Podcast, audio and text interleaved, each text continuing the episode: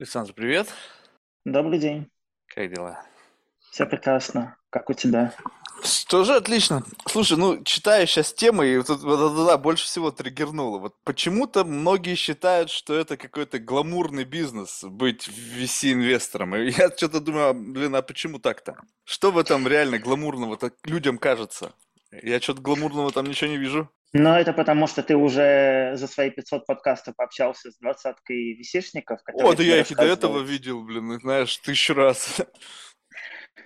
Слушай, да потому что все-таки народ, он же замечает в основном успехи, а успехов VC э, громких много, да, там э, единороги, э, очень крутые прорывные темы вроде космических технологий и так далее. И все это, конечно, бросается в глаза, вот, но при этом рутина и ошибки и неудачи часто остаются в стороне, потому что все-таки, ну, хочется, наверное, слышать о позитивных сторонах, когда ты э, пытаешься изучать индустрию со стороны.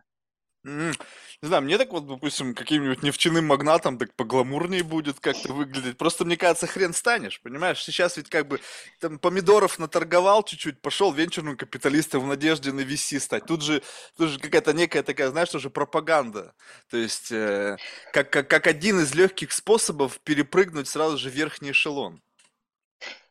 Слушай, ну это совсем не так. Висишников много очень и хороших разных, как говорится, да. Есть люди, которые а, зачастую инвестируют свои деньги только и, как правило, конечно, растут в плане там, выходов своих и хороших сделок, но делают это относительно медленно. А есть и люди, которые там за счет своей корпоративной карьеры да, или там прошлых стартаперских успехов э, делают все это куда быстрее. Вот, поэтому, ну, если смотреть со стороны предпринимателя, например, да, то важно брать э, совершенно разные деньги в капитал своей компании, а не просто самых крутых, потому что, как правило, самые крутые висишники, они предприниматели очень активно отжимают. И это, конечно, не очень перспективно.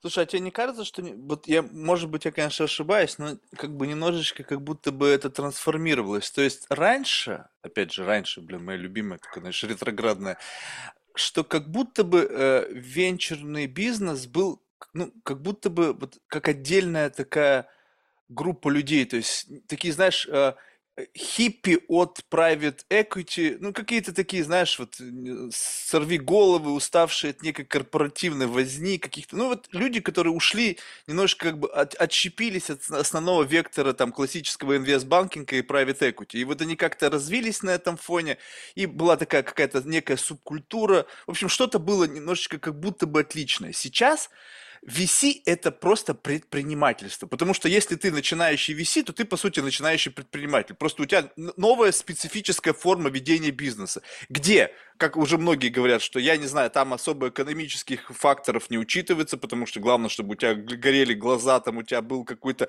как будто бы, по мнению нашей команды из там э, оценщиков потенциальных, э, э, были высокие перспективы роста, то есть уже где-то а такой какой-то HR – психолог с какими-то там фримани, которые ты готов условно инвестировать там куда-то, там, либо свои, либо там привлеченные. Э, и это как бы просто как некий новый бизнес, а не какая-то вот субкультура людей, которые вот в самом начале этого пути были. Слушай, на самом деле я с тобой согласен и не согласен в этом плане. Э, во-первых, ну, в плане нового бизнеса, конечно, ты абсолютно прав в плане того, что VC стал сильно более а, известен, чем раньше, да, то есть появились новые бизнес-модели, появилось больше инвесторов, готовых рассматривать VC как субсет своих инвестиций, но при этом я бы не сказал, что VC и предпринимательство это одно и то же, потому что все-таки ты как инвестор, ты управляешь основным портфелем, у тебя есть относительно большое количество компаний, ради которых ты там какие-то свои действия делаешь, да, и ты, если слишком много времени уделяешь одной компании или слишком много финансирования выделяешь на своего фонда, то все-таки это слишком рискованно даже на поздних стадиях. Поэтому ты все-таки стараешься более сбалансированный подход сделать, а не класть свои яйца в одну корзину, как сделал бы предприниматель успешно. Нет, это понятно. Тут вопрос как бы, знаешь, Мгм. как бы семантики. Я имею в виду, что посмотри, как это выглядит со стороны. У, ну, я не знаю, конечно, как это выглядело изначально, но такое ощущение, что вот в самом начале пути ребята просто сидели на каких-то деньгах, то есть какие-то там доткомовские бумы, либо там, не знаю, private equity, которые там не одну сделку закрыли, они на своих бонусах и там пр- проданных компаниях сидели на каком-то кэше. Они думали, блин, а что бы сделать-то вот как бы с этими деньгами? И они как бы пошли и стали э, как бы абсолютно органически искать компании, которые тогда уже появились в период дотком бума, они просто э, как бы оценили новые риски, поняли, что там можно поднимать деньги, потому что они видели, возможно, как кто-то их поднимал, будучи там, не знаю, ангел-инвестором и так далее. И это потом просто стало очень большим в силу того, что там они выудили там несколько удачных проектов, там, не знаю, там, Фейсбуке, LinkedIn, Google, в общем, все вот эта вот история. А то, как выглядит сейчас, э, вот VC, похоже на то, что как бы я VC стартап, у меня нету фонда, я там делаю какие-то синдикаты, либо то у меня есть там какие-то friends and family, да, и основная специфика роста э, венчурной компании это собрать там первый фонд, второй фонд, третий фонд, и вот как бы вот оно динамика, то есть ты развиваешься как классическая компания, по сути для стартапа подняли seed раунд, э, next там A раунд, B, C и так далее, также и венчурная компания, ты получил какие-то friends and family, либо там свои кровно заработанные, потом поднял первый раунд, второй раунд, третий раунд, институциональные инвесторы, больше чеки и так далее. Вот она, вот он карьерный паф, то есть вот это же идея это просто точно такая же, только вопрос, чем ты занимаешься. Ты не пирожками торгуешь, ты диверсифицируешь свой портфель, вкладывая деньги в какие-то компании, а больше, конечно, в людей, стоящих за этими компаниями. Вот, вот просто бизнес, бизнес-модель новая. Слушай, ну в этом плане абсолютно с тобой согласен, что именно так и происходит, но я считаю, что это абсолютно нормально в плане того, что, Конечно, знаешь, нормально. ну на- народ же хочет как-то расширять свои э, горизонты инвестиций, те вещи, которыми они занимаются, привлекать новый народ. И поэтому я бы не сказал, знаешь, что это какая-то загадка, почему так произошло. Вот. Тем более, что и предприниматели, и инвесторы, они очень тесно общаются, и зачастую, знаешь, даже инвесторы и у фондов, и у стартапов бывают похожи. Ну, Как Мони вообще одними и теми же людьми быть. То есть Ну да, я об этом же. Я просто, знаешь, все к чему, что как бы вот э, как-то так получилось, я не знаю, то есть, видимо, а, в силу какого-то особого, не знаю, особого какого-то внутреннего устройства. Я просто пытаюсь понять, почему это вдруг стало так популярно. Ну, то есть, э, этот был, началось ведь достаточно давно, VC уже вот прям так, может быть, уже лет, наверное, 40, да, вот так вот, чтобы Мгм. но последние, я не знаю, может быть, 10-15 лет, видимо, это какой-то новый технологический виток с появлением гаджетов, там, расширение возможностей интернета, это прямо стало а еще последние пару лет, видимо, просто в силу того, что я вот этот как бы приемник настроил, да, когда начал там подкаст записывать, я прямо увидел, что это как-то массовая история, там прямо какие-то, ну не знаю, там школы, акселераторы, все, кому не лень, все так или иначе либо венчурные капиталисты, либо имеют подразделения в своей компании, отвечающие за венчурные инвестиции, либо там какие-то менторы, то есть вот это все. Это, это э, как бы ты думаешь, это как, как знаешь, некая мода, которой мы переболеем, ну, как, как, как некий вот этот виток, да, какой-то хайп, и опять все устаканится, останутся сильные игроки, слаб, слабо уйдут, и это какая-то будет новая трансформация. Выйдем на новый принципиальный уровень качества этого бизнеса. Слушай, я считаю, что, безусловно, сильные остаются, слабые отмирают, но при этом в каждой своей нише уже есть сильные игроки. Да, если там брать, например, те же акселераторы, то есть известные имена там вроде того же Y-комбинатора, Techstars и так далее, которые совсем не занимаются инвестициями VC, а скорее смотрят на что-то более раннее. Просто это новая модель ведения бизнеса, о которой раньше, наверное, не настолько было перспективно говорить и вообще заниматься, просто потому что не было такого большого количества предпринимателей, которые могли бы а, и хотели бы привлекать сторонние деньги, не было такого большого влияния со стороны корпорации на этот бизнес и так далее. То есть просто а, индустрия сама, она, как ты говоришь, трансформировалась, и я бы сказал, что в дальнейшем просто будут появляться какие-то новые модели внутри вот этой так называемой экосистемы венчурной, да, то есть uh, venture debt, uh, который недавно вот как грибы начал расти, особенно во время ковида, вот, uh, инкубаторы, венчурные студии, которые, по сути, являются там совершенно другой альтернативной модели финансирования стартапов и так далее. Об этом раньше вообще не слышали, вот, просто потому что появилась больше интереса со стороны и более поздних игроков рынка, да, и со стороны а, государственных каких-то органов а, на всю эту тему как-то влиять. Вот и появляются такие новые возможности. Я считаю, что это классно. Слушай, а ты зачем ты занимаешься? Слушай, я работаю управляющим партнером в компании, которая называется Khan Ventures. Мы сами инвестируем на таких относительно поздних стадиях, то есть начиная с Series B, вот, в проекты в сфере диптеха. Диптех – это по-русски прорывные технологии, то есть вещи вроде э, космических э, технологий, искусственного интеллекта, умных городов, квантовых вычислений, каких-то подобных тем. Вот, смотрим на азиатский рынок, на Западную Европу и немножко на Штаты.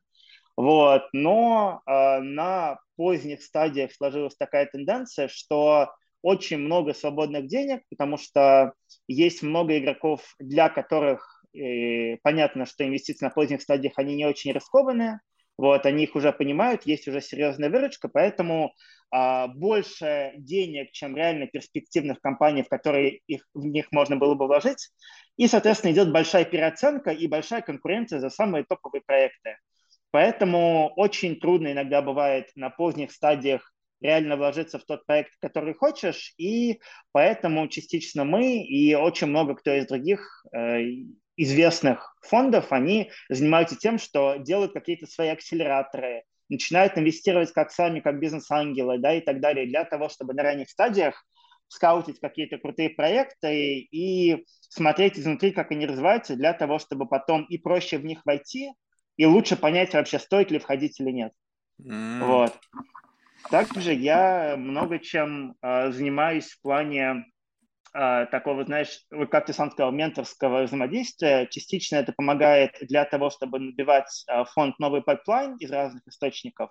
Вот, в частности, э, менторю в акселераторах там, в Berkeley Skydeck, в Techstars, в Alchemist, в Plug Play э, тайванском для того, чтобы просто из разных стран и контакты какие-то себе полезные находить, потому что все-таки, знаешь, бизнес-венчурист – это, конечно, опять же, portfolio management, но нужно знать э, людей совершенно разных сфер, будь это там э, корпоративные какие-то decision-makers, будь это предприниматели, будь это менеджеры других фондов, потому что там кто-то поделится pipeline ом, кто-то сможет дать свою оценку в плане due diligence, который ты проводишь, а, или просто, знаешь, расскажет о том вообще, какие тенденции в дальнейшем будут в плане какой-то государственной политики в этой стране. Это всегда очень полезно знать, потому что VC-бизнес, он такой, что даже когда ты спишь, технологический прогресс, он не останавливается, и кто-то где-то поднимает новый раунд, кто-то где-то что-то изобретает, и тебе все, все это нужно знать, поэтому, конечно, бизнес, он очень стрессовый. Слушай, ну вот, кстати, любопытно. Ну, я понимаю, тут как бы слово ментор, ты знаешь, оно вообще для меня приобрело какой-то совершенно иной смысл.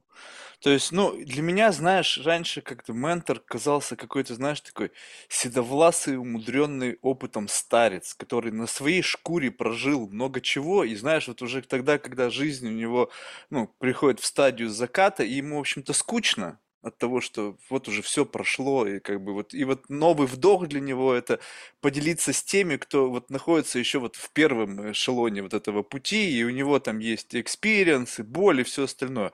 А теперь ментор это просто человек, который имеет какое-то большее количество опыта в единицу времени. Ну, то есть, скажем так, что если ты прожил какой-то этап, скажем так, вот представь себе, что мы можем рассматривать наш путь как некий такой, как бы, ну, как не знаю, какой-то отрезок пути, там, не знаю, одну станцию ты проехал, и ты уже можешь быть ментором для тех, кто эту станцию еще не проехал. То есть там, тебе еще там самому там 100 станций впереди, там, до, допустим, до того, чтобы стать там, не знаю, уровня ментора, как, не знаю, человек, который там, не знаю, всю жизнь управлял какой-нибудь крупной компанией, каким-нибудь известным фондом там или еще что-нибудь. То есть, но в силу того, что у тебя просто есть какое-то преимущество, причем это преимущество может быть на расстоянии года всего, experience а, то есть вот уже ты можешь менторить. И я как бы, не знаю, знаю, с одной стороны, вроде как правда, ну, этот experience ведь он больше, чем у меня, соответственно, ты меня можешь чему-то научить, а с другой стороны, мне кажется, название как-то не совсем подходит семантически, может быть, как- как-то, как-то, ну, это, знаешь, как это, э, немножечко как бы перебор, может быть, просто назвать там advisor, там, и то advisor тоже как-то отсылает меня опять каким-то людям с большим experience ом, выраженным во времени. Как-то, ну. Слушай, безусловно, я с тобой согласен, но, опять же, это лишь только семантика, mm-hmm. да, и на самом деле сейчас э, в конкурентных рынках, там вроде тех же Штатов, особенно долины, да, или же Англии, там очень просто поднять достаточно серьезные деньги и выстрелить на международном уровне, если у тебя есть поначалу хорошо подобранная команда экспертов, э, внутренних каких-то там продуктологов, маркетологов, и ты сам как предприниматель, твои кофаундеры, они понимают э, в разных сферах, но на самом деле вот конкретно в сфере диптеха, в сфере хардвера, то есть э, железных каких-то продуктов, там ситуация немножко другая в плане того, что все-таки нужно больше времени для того, чтобы там проделать весь R&D путь, для того, чтобы коммерциализировать свой продукт. И поэтому большинство предпринимателей, даже если они очень хороши там, с точки зрения, например, а, каких-то технологических инноваций, они поначалу выживают, да, то есть они не очень хорошо умеют продавать, например, или же там показывать э, и детально рассказывать, какое у них видение дальнейшего прогресса и так далее. Все это очень важно. Поэтому мне кажется, что там как бы ты себя не называл, ментор это, да, или там, или просто там э, союзник в общем пути, э, все равно просто важно правильно взаимодействовать с этими проектами для того, чтобы реально, если ты в них верил, ты им смог дать то, в чем они сами не очень хороши а остальное лишь семантика. Слушай, ну не, ну даже вот эта семантика, ты же понимаешь, что вот как бы, а, если представь себе, что, ну, а, каждое слово ну, вообще, в принципе, ты называешься каким-то именем, да? Ты называешь, у тебя есть job title, и ты называешь себя ментором. Согласись, это внутри как-то все равно отзывается, и ты начинаешь как бы, ну, быть им. То есть это же все равно, я просто не знаю, я никогда не называл себя ментором, ну, совершенно логично, да, вроде кого там, что там, чему ты можешь наменторить, да? Но в целом, это же как-то тебя тоже меняет. Ну, представь себе, у тебя вот, я прочитал там набор компетенций, я думаю, охренеть, парень молодой, а я уже по сравнению с ним, ну, просто, знаешь, какой-то жалкий примат потому что я вот, у меня нету вот в моей биографической справке слов, которые я мог так вот, ну, а нет, потому что, в общем-то, я идиот, да, но у тебя они есть по праву, потому что ты этим занимаешься, но это же и тебя меняет. То есть ты уже в юном возрасте имеешь набор этих регалий, которые, в принципе, тебя чисто семантически уже влияют на тебя вот как, вот как на человека. Ну вот тебя встречают, говорит, представь, представляю вашему вниманию, Александр, и он там пошел, MVC, ментор, бла-бла-бла-бла-бла, и все вот это вот пошло, не? Не действует? Слушай, нет, это не действует э, так, как ты говоришь, потому что на самом деле, ну, это общепринятая практика. Вот, то есть, если ты так себя не называешь, так себя называют другие, которые занимаются примерно тем же, вот, и я бы при этом не сказал, знаешь, что это какая-то гонка за титулами, да, или там э, желание показаться э, тем, кем я не являюсь, просто, опять же, это какие-то установленные нормы, которые, как правило, показывают, что ты занимаешься определенными вещами. И как бы ты там ни назывался, все-таки вот одни, одни и те же вещи и имеются в виду. Не, ну но понятно. я понимаю, я понимаю, откуда ты исходишь. В принципе, я частично с тобой согласен, но а, насколько ты сам знаешь, а, опять же, вот, например, в Кремниевой долине очень модно там, знаешь, называть себя там визионерами, инфлюенсерами и подобными вещами. И частично, да, если ты смотришь со стороны, это выглядит смешно.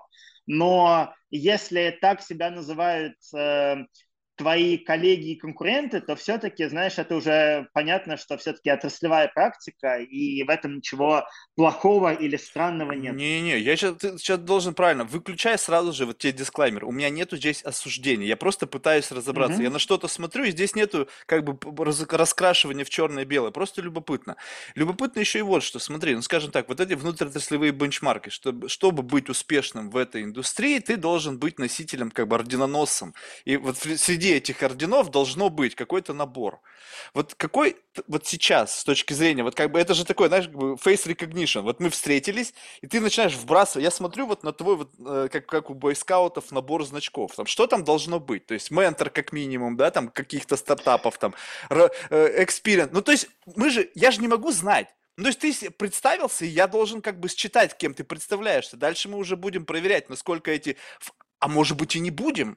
Потому что сейчас, насколько я знаю, вообще люди особо не вникают в проверки. Там на что угодно можно про себя наговорить, и все, и все люди схавали, курсы продаешь на миллионы, привлекаешь инвестиции. Есть там этого? Нет, фиг его знает. На бегу нахватался. Слушай, ну, на самом деле это зависит от того, кто вообще твоя аудитория, да, то есть если ты, например, там в том же Инстаграме или на ТикТоке работаешь на массу, то там это проходит. Если же ты общаешься с институциональными деньгами, если ты общаешься там с семейным офисом, то, как правило, это ребята очень хорошо понимающие в том, как правильно нужно делать свой due diligence, и неправильным людям они деньги не дадут. Вот. Если же говорить о том, какие должны быть регалии, я бы вообще, знаешь, не сказал, что там ну, ты сказал, а, правильные. Ментором, Правильные люди. Вот тогда характеристику. Что значит правильный, правильный в инвестиционных кругах человек? Правильных, правильный в инвестиционных кругах человек, слушай, это человек, который уже имеет достаточный опыт в инвестициях в эту сферу, вот, как минимум больше, чем те люди, которые дают ему деньги. Потому что, опять же, знаешь, очень много в последнее время появилось новых инвесторов в совершенно разной индустрии, которые очень хотят, но, как правило, не очень понимают, как. И поэтому э, пошел спрос и на э, VC-фонды новые, совершенно разных апостасиях, и на менторов тех же самых.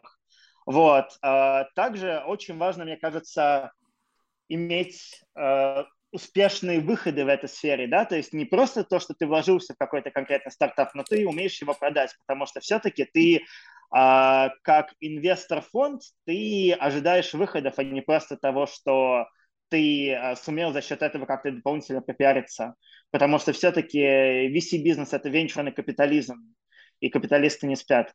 Вот. А то, что ты там ментор или ментор, это вообще не важно. Это скорее, знаешь, какие-то дополнительные вещи, которые возможно, в чем-то тебе помогают, в плане того, что, опять же, дают тебе доступ где-то к пайплайну, помогают тебе там с новыми людьми законнектиться и так далее.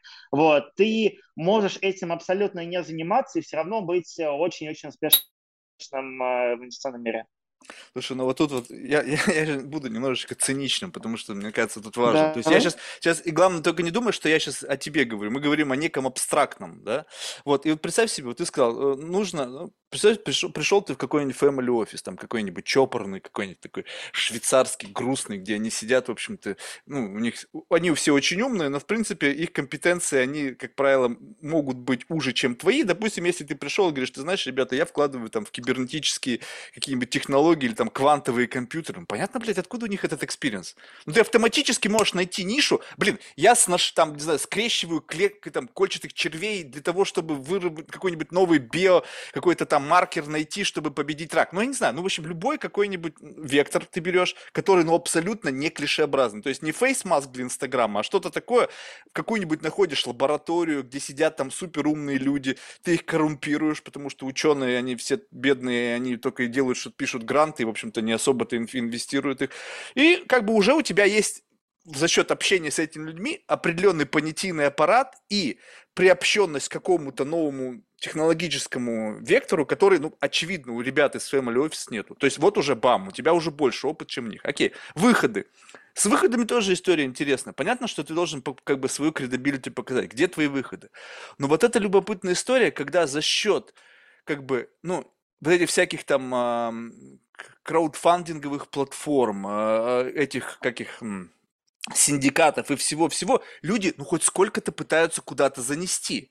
И потом, когда в рамках какого-то колоссального выхода, там, делать, там, компания такая-то продала там что-то там кому-то, там, acquisition или там еще что-то, и у тебя там была одна миллиардная доля в силу того, что ты там в каком-то синдикате, там, правдами-неправдами, прорвался там куда-то и получил, в общем, там, какую-то возможность положить куда какие-то крохотные деньги, говорит, вот у меня выход, вот у меня были выходы, и ты как бы пишешь это в своем портфолио. Ну, выход был, да, и вот тут вроде бы как все срослось. Слушай, безусловно, поэтому краудфандинговые платформы и синдикаты это, конечно, не самый эффективный инструмент инвестиций. Вот, при этом все-таки это зависит от мотивации самого инвестора, потому что некоторым, например, бизнес-ангелам, которые участвуют в синдикатах, им, наверное, не настолько даже важно получить какой-то супер ретерн, чем просто приобщиться к а, новой теме, в которую они реально верят. Вот.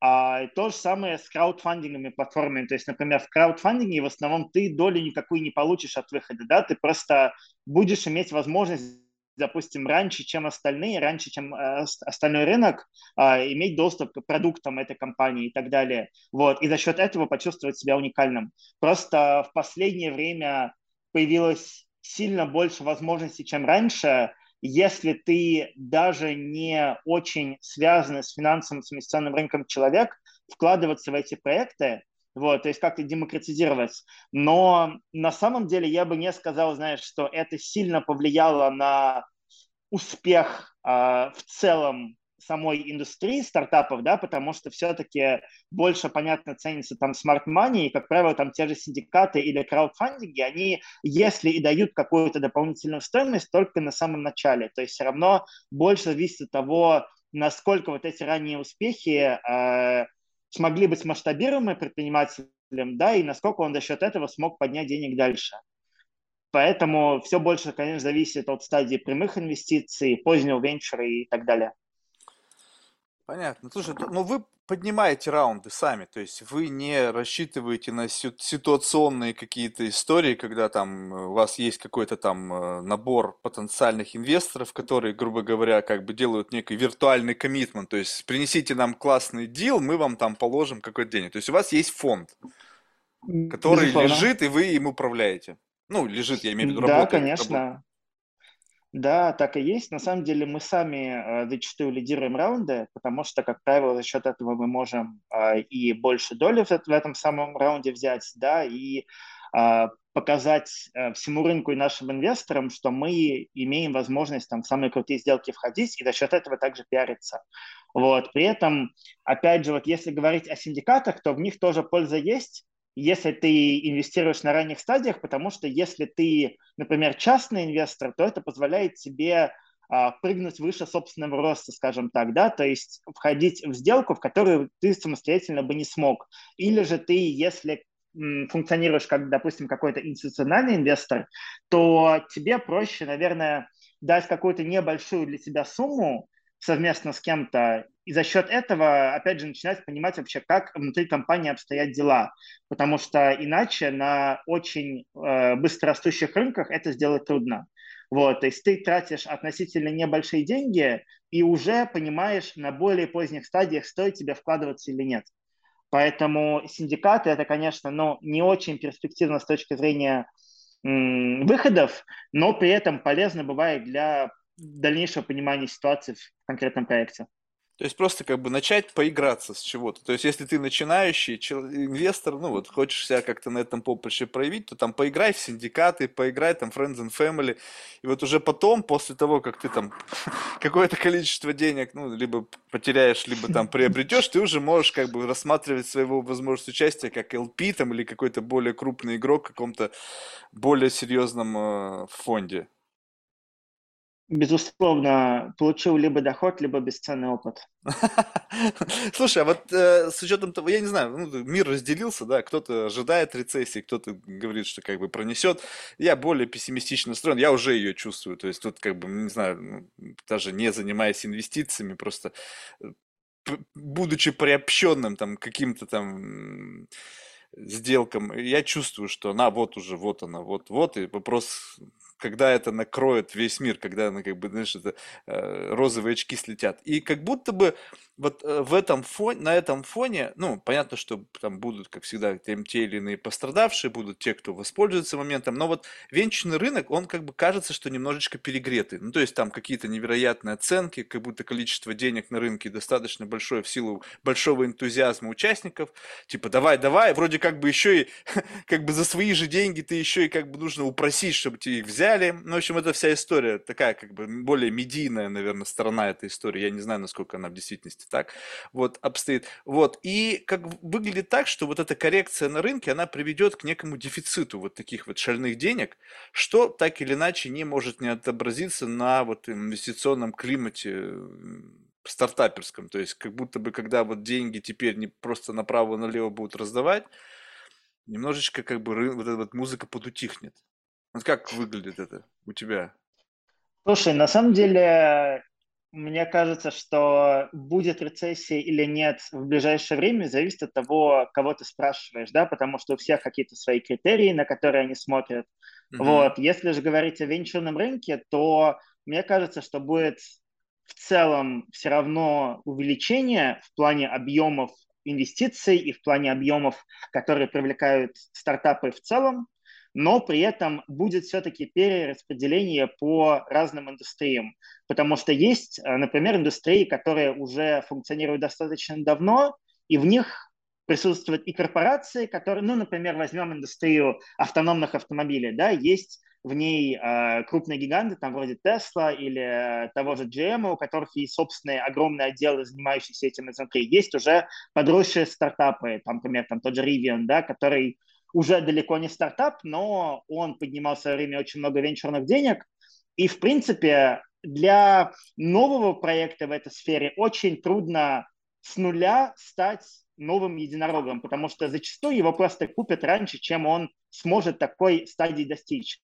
При этом все равно индустрия автономных автомобилей растет, но скорее за счет других секторов. Например, очень активно сейчас растут э, сферы которые позволяют автономным автомобилям, например, видеть вокруг себя, то есть радары, лидары, всякие камеры. Вот системы, которые позволяют им взаимодействовать внутри умных городов, да, то есть с домами, там, с перекрестками и так далее. И все равно эти проекты, они будут привлекать все больше и больше средств, просто потому что появляются новые технологии. Например, сейчас и будет очень активно внедряться в развитых странах 5G, да, там уже в некоторых 6G даже тестируется. Вот. И это все очень сильно повлияет на скорость передачи данных, на скорость того, как, а, опять же, будет происходить обмен и анализ вот этих данных для того, чтобы какие-то правильные решения этими автономными автомобилями принимались.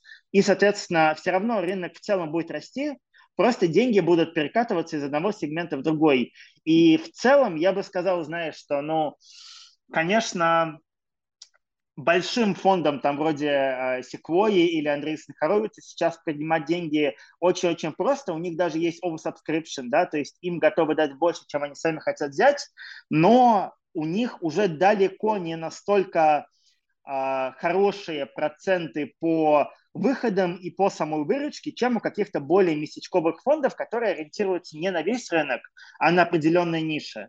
Просто потому что эти месячковые фонды для того, чтобы найти свое место под солнцем, они стараются изначально набирать какие-то более профессиональные команды и фокусироваться на определенной нише, которая, по их мнению, вырастет. Понятно, что там большинство из них вымирает, но те, которые выживают, они показывают сильно больше ретерны, чем э, топ-1 фонды по всему миру. Да, но можно сказать, что им просто повезло. Ну, скажем так, когда большое количество выборок, просто мат-статистика, но все пытаются найти место под солнцем, конкуренция бешеная, у всех там разный набор компетенций. Ну, вот одной команде повезло, они положили, блин, просто выстрела. Вероятность секс повторить этот успех, насколько велика? Слушай, ну это, мне кажется, большой вопрос всего венчура, потому что на самом деле на, на этом зависит, поднимешь ты второй фонд или нет, или на самом деле, знаешь, но поднять первый фонд это относительно нетрудно. Второй тоже нетрудно, потому что ты быстро относительно инвестируешь эти деньги и за счет этого там поднимаешь даже, возможно, без каких-либо суперзвездных выходов. Но с третьего фонда уже начинается что-то более серьезное, потому что, с одной стороны, ты уже имеешь возможность поднимать от тех инвесторов, которые являются очень крупными, там, например, фонды фондов, да, там пенсионные или, или корпорации, да, которые, например, там в Восточной Европе э, не особенно активно являются инвесторами VC, э, пенсионные фонды, вот, а в Америке или там в Англии они очень-очень активны, потому что это входит в их политику, вот, но при этом эти же самые инвесторы, они делают сильно более серьезный по тебе due diligence и ожидают уже не там один-два звездных выхода, а то, что ты не только хороший портфель построил, но еще умеешь его правильно пиарить, правильно взаимодействовать внутри портфеля и так далее. И Поэтому даже если у тебя там одна-две звездные истории есть, как ты говоришь, там просто повезло, то далеко не всем фондам, конечно, удается в дальнейшем поднимать и поднимать деньги. То есть можно ли тогда сказать, что вот, ну, просто для того, чтобы сделать некий такой, знаешь, как бы внутреннее ранжирование, что угу. зрелый венчурный капиталист либо венчурный фонд – это тот человек или та организация, которые подняли как минимум три фонда. И вот здесь вот мы как бы делаем... Все, кто снизу, это условно киндгарден. То есть это ребята как бы на пути к тому, когда они могут как бы смело носить этот значок, не обламываясь и не доказывая, что повезло, там, не доказывая, что не верблюд, ну там повезло первый раз, не факт. Вот три раза здесь уже как бы просто э, сама специфика рынка говорит, что ну три раза уже не повезет. То есть это тут уже есть какая-то experience, уже есть работа, уже знаешь, что делаешь. Слушай, в целом, наверное, да, но опять же, знаешь, это зависит от того, с какой стороны ты смотришь. Для предпринимателя более важно, окей, ты поднял три фонда, но как реально ты э, взаимодействуешь с портфельными проектами, как ты обеспечиваешь синергию, да, как ты э, договариваешься об условиях этих сделок, потому что им не настолько важно, там, сколько у тебя денег под управлением, хотя это, безусловно, является фактором, сколько реально ты им будешь помогать в росте. Для инвесторов важно что у тебя очень-очень значимые проценты по ретерну. Вот. А для публичного рынка более важен маркетинг, да, то есть как ты все это успеваешь пиарить. И на самом деле ты можешь поднять там и 3, и 4 фонда, но это от а, одних и тех же инвесторов, которые, как правило, там дают тебе там примерно одни и те же деньги, вот, и ты не сильно расширяешься в плане тех а, индустрий, а, на которые ты смотришь и так далее. И поэтому все-таки, а, мне кажется, как, как всегда, ответ it depends. Поэтому... Не, ну я согласен, что да. в принципе можно где-то там просто, не знаю, у меня даже есть знакомый, он считает себя офигительным капиталистом, а у него папа, ну, чуть ли не миллиардер. И он все его вот эти инвестиционные истории там окупает, знаешь, как бы, ну просто деньги дает, как бы, ну какого хрена, ну сын же любимый, ну вот на, там одно, uh-huh. другое. Сейчас у них уже все, то есть это трансформация из бизнесмена в венчурного капиталиста. Было до этого две свои компании, которые я считаю, ну как бы успехом сложно назвать, они были куплены компанией отца, потом внутри просто разрушены. Ну, в общем, какая-то есть такая видимая success story, да. Вот это, и там наверняка и три раунда он соберет, и четыре, потому что, во-первых, одним из крупнейших будет инвестором его отец, и там friends and family, там друзья, там все достаточно такие, как бы, ну, обеспеченные друзья. Но в целом, если не брать вот эти крайние какие-то экстремумы, то, в принципе, дойти до третьего раунда, это как раз-таки комбинация всего. Ты должен быть и хорошо взаимодействовать со своими портфельными компаниями, потому что вроде как от этого этого зависит э, достаточно много с точки зрения успеха. Ты должен не, не херово заниматься маркетингом, потому что без этого ты не сможешь продвигать это, не привлекать фонды, не продвигать компании. Ну и у тебя достаточно получается хороший с точки зрения возврата, потому что ты должен uh-huh. как бы привлекать новые деньги и понимать людям зачем, то есть э, зачем им это делать. То есть в целом, если это такой классический сценарий, то без экстремумов, если ты уже на третьем кругу ада, то, в принципе, ты, у тебя все классно. Слушай, безусловно, а, опять же, я с тобой согласен в этом плане. При этом выживают до третьего раунда привлечения инвестиций не все, не только в плане неуспеха, а просто потому, что у них появляются какие-то новые возможности. Например, много кто из венчурных инвесторов уходит, становятся предпринимателями. Опять же, потому снова. что у них есть uh, уже, да, снова, уже накопленные контакты и понимание того, как конкретную индустрию трансформировать. И все-таки, если ты предприниматель, то ты uh, можешь заработать больше, в то время как если ты венчурный инвестор, то ты все-таки, ну, с какой-то точки зрения наемный менеджер на службе у твоих LP, у твоих инвесторов. Поэтому там немножко другая специфика того, как тебя оценивают и сколько ты в итоге можешь заработать. Хм. Не в лучшую для тебя сторону, если ты венчурный инвестор. Это просто действительно все зависит от того, откуда ты пришел. Если ты классический инвестор, то, наверное, ты там засядешь. Ну, то есть, если ты из какого-то там из, из private banking или из invest banking, там private equity. А вот если ты как бы серийный предприниматель, который сделал ну, хорошую компанию, потом подумал, ну окей, пару лет посижу, позанимаюсь вечером, потом как бы начнет шило-то в жопе. Они же все как бы невротики. Они видят вокруг них ребята с горящими глазами, делают какие-то бизнесы. Ну да, как бы вроде бы можно зарабатывать на этом, но ты как будто бы вне процесса. То есть ты как бы присовокупляешься к некому успеху в силу того, что ты как бы, ну, такой животворящий бальзам втыкаешь в, как бы, в тело компании, но по сути ты не, не особо ты участвуешь как бы в, в этом процессе. И поэтому, мне кажется, многие как раз движимые вот как раз таки ощутить это тщеславие, не паразитическое тщеславие, потому что ты, в общем-то, ну, как бы, не знаю, это звучит, наверное, кощунственно, но, в общем-то, ты не автор этой идеи, ты как бы просто какой-то симбиоз у тебя происходит, и за счет этого симбиоза, выгодного всем, ты зарабатываешь очки. Мне кажется, поэтому тех серийных предпринимателей торкает в какой-то момент времени, блин, еще один раз я это сделаю. И там можно облажаться. Может, может эта история закончится ну, провалом.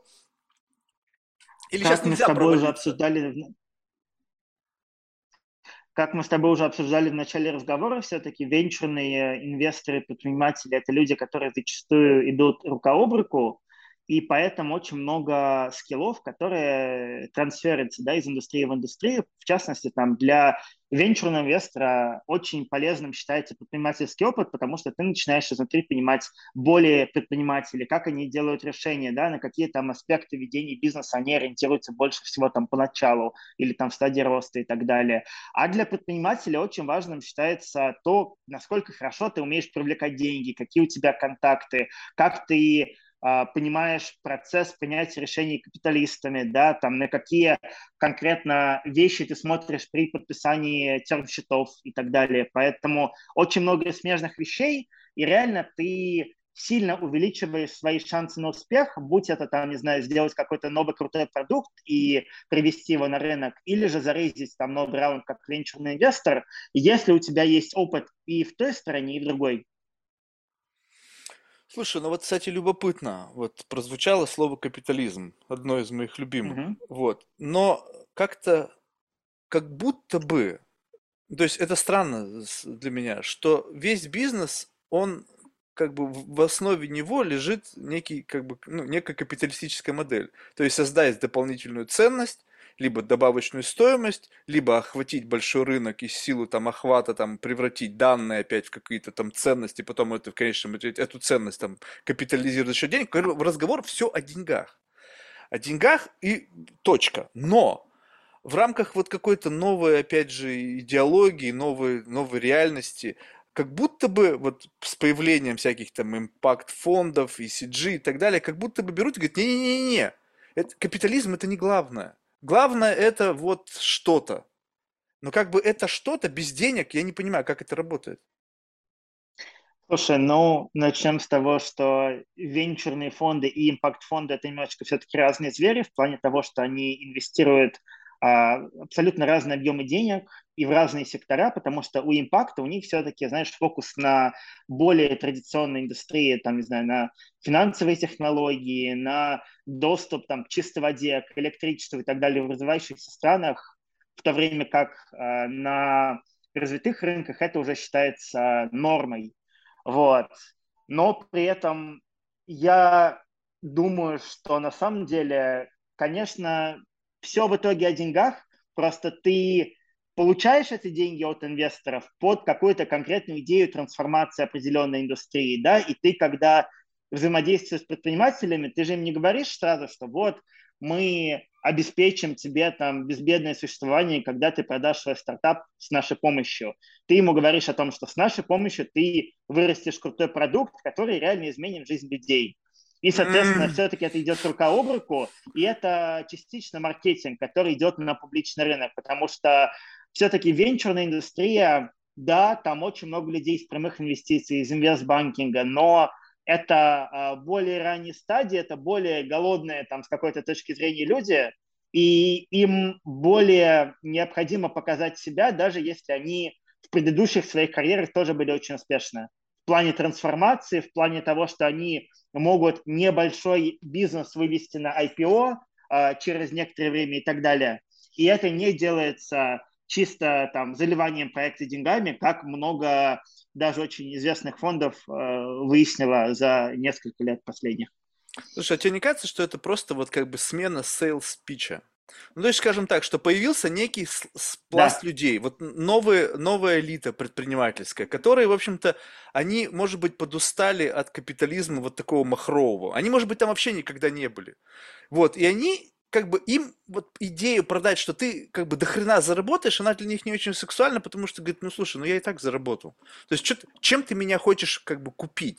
И вот в силу того, что те же самые инвести... ну, инвест guys, да, искали, как нам как нам сделать как бы вот отстроиться от конкурентов, которые, в общем-то, работали всегда в каком-то таком сугубо капиталистическом ключе, как нам продать и как бы охватить новую аудиторию и зацепить, они же все транслируют месседж, вот, я там хочу изменить мир, светлое будущее. Говорит, так окей, они хотят, давайте им это дадим.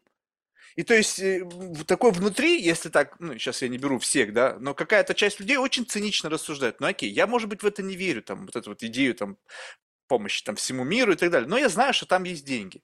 Дай-ка я приду и скажу, что вот мы будем там помогать беженцам, там, не знаю, или там каким-нибудь там бедным африканским голодающим, будет огромный импакт. Но в силу этого, как бы просто ты скрываешь слова, что на самом деле просто там есть перспектива, мы заработаем на это бабло, голодающим дадим хлеб, а, а, а э, как бы э, тем, кто мучается от жажды, дадим воду. И, в общем, идея супер простая. Но оборачивая ее в какую-то социально одобряемую какую-то вот концепцию, она затрагивает умы больших людей, ну, какого-то определенного типа людей, которые, в общем-то, немножечко по-другому мыслят с точки зрения стандартной капиталистической модели.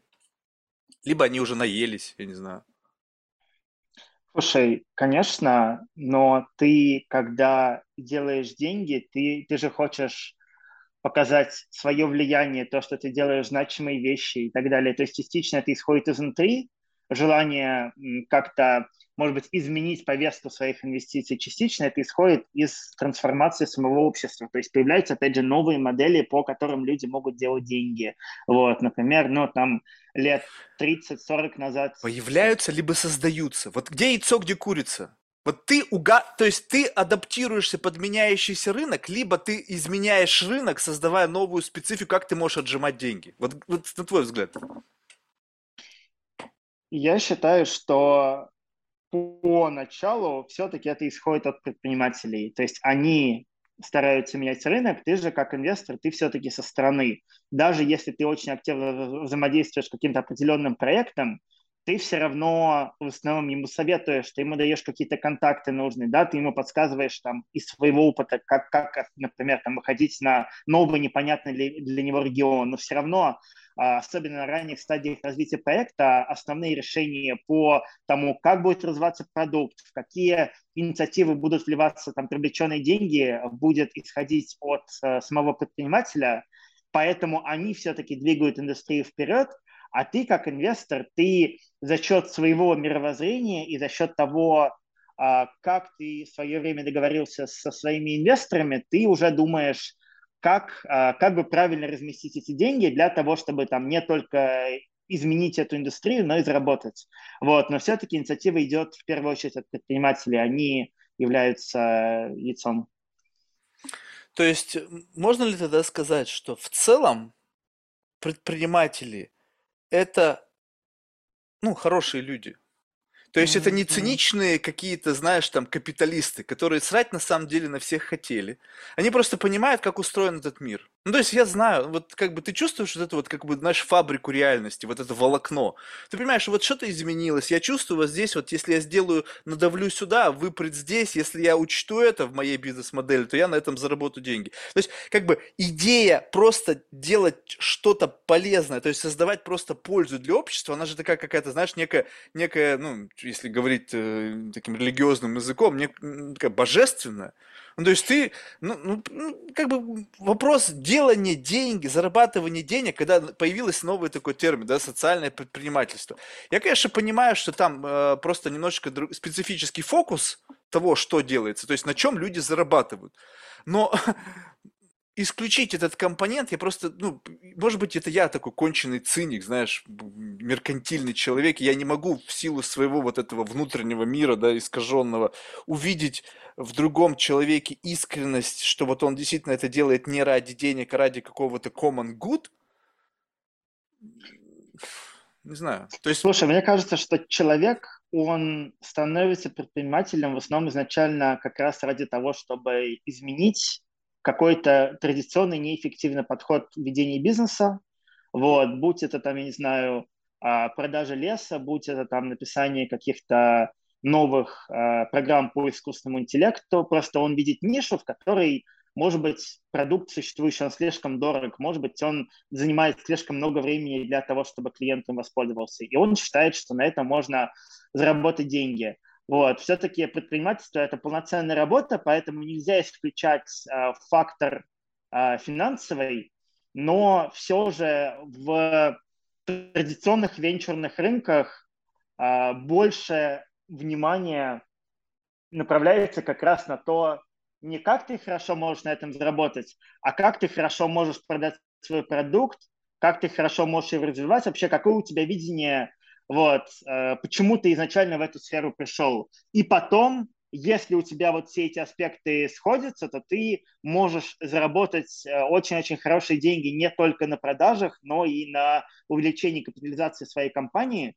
Вот в то время как венчурные инвесторы, все-таки это больше люди, которые, да, они смотрят на идеологическую повестку, на этическую составляющую, но они больше пекутся о деньгах.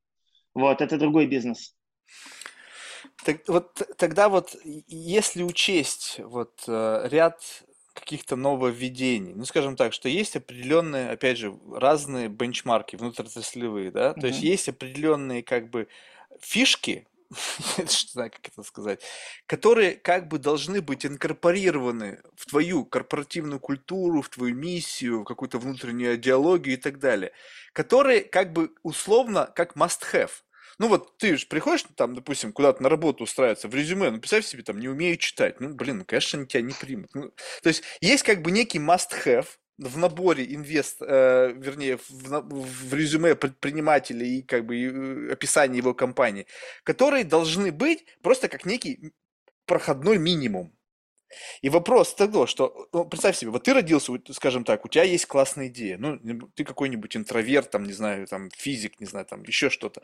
И вот ты понимаешь, что, ну, у тебя появился партнер, который, там, будь, будь там, директор, там, по бизнес-девелопменту, либо, там, CEO компании, ты, там, CTO, вы вместе работаете, и тебе этот глав, ну, глава, который занимается продвижением компании, слушай, тебе нужно немножечко вот здесь себя подкрутить, потому что мы вот сейчас пойдем в фонд, а там один там вегетарианец, один там этот, они на инвестиционном комитете будут нас рассматривать со всех сторон. То есть то, что у тебя классная идея, вопросов нет, но она запакована в какую-то, знаешь, там просаленную там э, эм, э, углеводородами бумагу, а надо нам что-то такое, из сырья, чтобы, знаешь, это выглядело классно, мы туда еще бумажную трубочку воткнем. Все, все как бы это блюдо нужно подавать так, как его хотят увидеть. Не так, как ты его приготовил, и не важно, что оно очень вкусно, а так, как его хотят есть другие люди. И тут начинается вот заигрывание вот с этими всякими социальными трендами для того, чтобы максимально увеличить свою привлекательность для инвесторов. Вот я понимаю, что если проект очень классный, то в принципе, наверное, где-то могут люди закрыть глаза на то, что там, не знаю, глава компании расист. Но что-то как-то верится с трудом. Знаешь, я бы э, не сказал, что вот такое заигрывание с новыми социальными трендами, оно актуально на ранних стадиях развития проектов. Это скорее, знаешь, когда ты идешь, например, на IPO, да, то есть на публичный рынок, и тебе важно показать общему массиву людей, которые потенциально смогут купить твои акции, что да, ты там следуешь повестки э, зеленые, например, да, и так далее. Если ты на, на ранних стадиях развития, то все-таки смотрят на немножко другие вещи, опять же, знаешь, на то, как ты хорош как продавец, насколько у тебя крутая технологическая составляющая в продукте. Вот. А если же говорить, вот ты затронул интересную тему по поводу того, знаешь, стоит или не стоит э, фокусироваться, например, там на продажах или же наоборот там на какой-то технологической составляющей, то мне кажется, это сильно зависит от рынка, на котором ты эти деньги пытаешься привлечь, потому что, например, там в Восточной Европе или же там в Латинской Америке, там сильно более важно технологическое развитие, да, то есть там стараются сразу а, делать очень-очень крутые технологические проекты, даже если это занимает большое количество времени, и только потом их идти продавать. Вот, как правило, э, это проблематично тем, что идея сама по себе, она ничего не стоит, и поэтому за то время, пока ты ее развиваешь там, до той точки, в которой ты считаешь она коммерчески перспективна, кто-то другой уже успевает до нее додуматься и быстрее вывести ее на рынок. Поэтому для международного роста более подходит подход, который, например, в Англии или там в тех же Штатах, да, или в Израиле, что сразу нужно фокусироваться на скорее, опять же, умении продавать, и ты можешь постоянно делать какие-то новые апдейты, новые фичи к своему продукту, когда ты будешь привлекать новые деньги, когда ты будешь привлекать новых членов команды, а не сразу стараться сделать его идеальным. И мне кажется, такой подход, он сильно более эффективен для того, чтобы запомниться на рынке, для того, чтобы вырастить реально крутой стартап. Вот, вот смотри, ты сказал очень правильную вещь, продавать. То есть э, вряд ли сейчас кто-то работает на, ну, говоря о э, там, создании каких-то там стартап-проектов, э, имея в голове очень, нишку, очень узкую нишу, ну, прям, скажем, там, 4 человека, да, вот у меня есть стартап, вот я знаю, что в мире есть четыре человека, которые стопудово будут в восторге от этой идеи.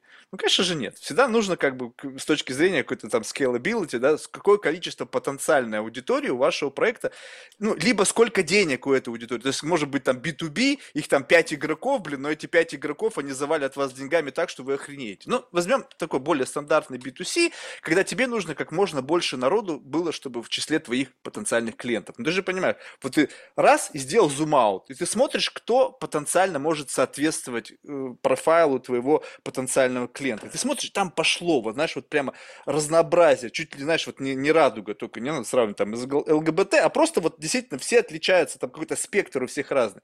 И ты понимаешь, как мне продать им всем? Ну, создай миссию, да, которая как бы будет как это вообще... Я, я никогда об этом не задумывался, над миссией, но на самом деле миссия это просто такой когнитивный хакинг. Это какой-то какая-то какая-то программа, которая эффективно ранится в широкой аудитории, и ты получаешь бесплатную либо рабочую силу, либо э, с, с, с, снижаешь издержки на маркетинг и так далее. То есть это первый элемент. Но для того, чтобы эту миссию создать, как бы казалось бы, она должна органически родиться внутри тебя. То есть вот ты чувствуешь этот внутренний зов, и ты сумел этот внутренний зов по себя вычленить, его вербализировать, и вот она, валя, моя миссия, которая легла на головы там миллионов людей.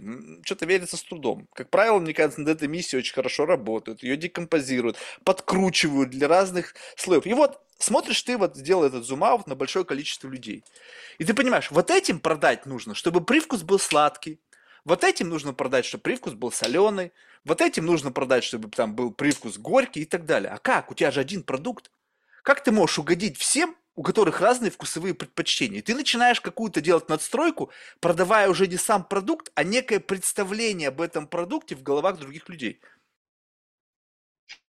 Слушай, ну как раз когда ты делаешь представление об этом продукте в головах других людей, ты реально начинаешь выстреливать на массовый рынок. Например, а, стоимость большинства технологических компаний, которые торгуются на бирже, она же не обеспечена, там, знаешь, их активами, да, или их планами. Это скорее видение, которое как раз они продают другим людям.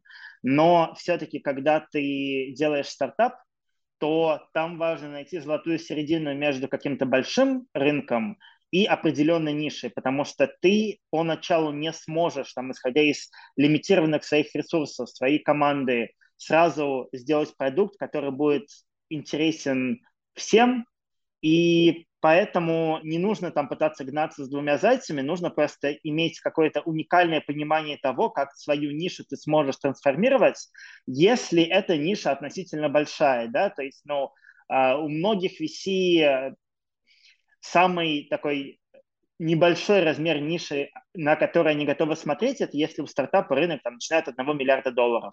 Вот, соответственно, не обязательно там показывать в своих презентациях, что у тебя там рынок на 10 миллиардов, потому что наоборот, это, это скорее будет только в минус, потому что это значит, что да, рынок-то большой, но ты, наверное, не знаешь ключевую свою аудиторию, поэтому тебе труднее будет ей продавать. А миллиард долларов, вот, кстати, любопытно. Ну окей, то есть вроде как цифра в миллиард. В миллиард это что? Это, это объем какой, какой-то продаж? Тогда за какой промежуток времени? За год. За год. То есть оборот миллиард в год. А есть ну, у этого... А есть у этого какая-то, ну, такая разумная разбивка по количеству пользователей? Ну, то есть вот тут сразу же может быть миллиард пользователей, если ты будешь свой продукт продавать по одному доллару, да, а может быть там их намного меньше, если ты будешь продавать их там по 100 долларов. То есть вот где оптимальный такой sweet spot, когда смотрят и понимают, окей, вот, вот миллиард оборот рынка и, допустим, там 10 миллионов аудитория. Либо это абсолютно Слушай, не ну... связанные вещи. Мне кажется, это не связанные вещи, потому что все-таки это сильно зависит от индустрии, на которую ты смотришь. Да? Например, там в том же железе там объемы продаж сильно меньше, но зато чеки больше, чем когда ты смотришь на B2C, да, потому что ты в основном действуешь, э, взаимодействуешь с корпорациями, там, с э, игроками, которые готовы платить больше деньги, и, соответственно, если ты выстроил правильную маркетинговую стратегию и твой продукт реально отвечает тем болям, которые есть э, в нише у клиента, то ты сможешь даже за большую цену это продать. А если ты продаешь что-то очень понятное, то тогда нужно все равно позаботиться о том, чтобы твоя конкуренция она была не за счет цены, потому что ценовая конкуренция, она, как правило, очень недолгосрочна, и тебе только выйдет боком. Вот. Но в чем плюс более понятных бизнес-моделей с точки зрения инвестора в том, что они сильно лучше и сильно быстрее масштабируются. Если, опять же, выбрана правильная политика в плане роста на определенном рынке, есть понимание каких-то более клиента, да, его профиля и тех фич, которые а, будут внедрены в дальнейшем в этом продукте.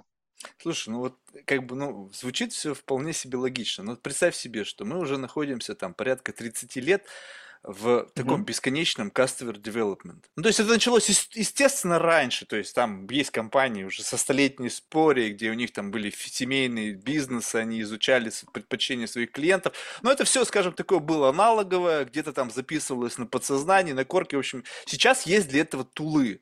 Есть специальности, есть профессии, есть люди, которые 24 там, на 7 или там условно сколько там у них рабочий день занимаются изучением предпочтений клиентов, дыр, там, хуков, всем всего, чего вот как бы необходимо для того, чтобы ты мог свой next big thing туда запихнуть.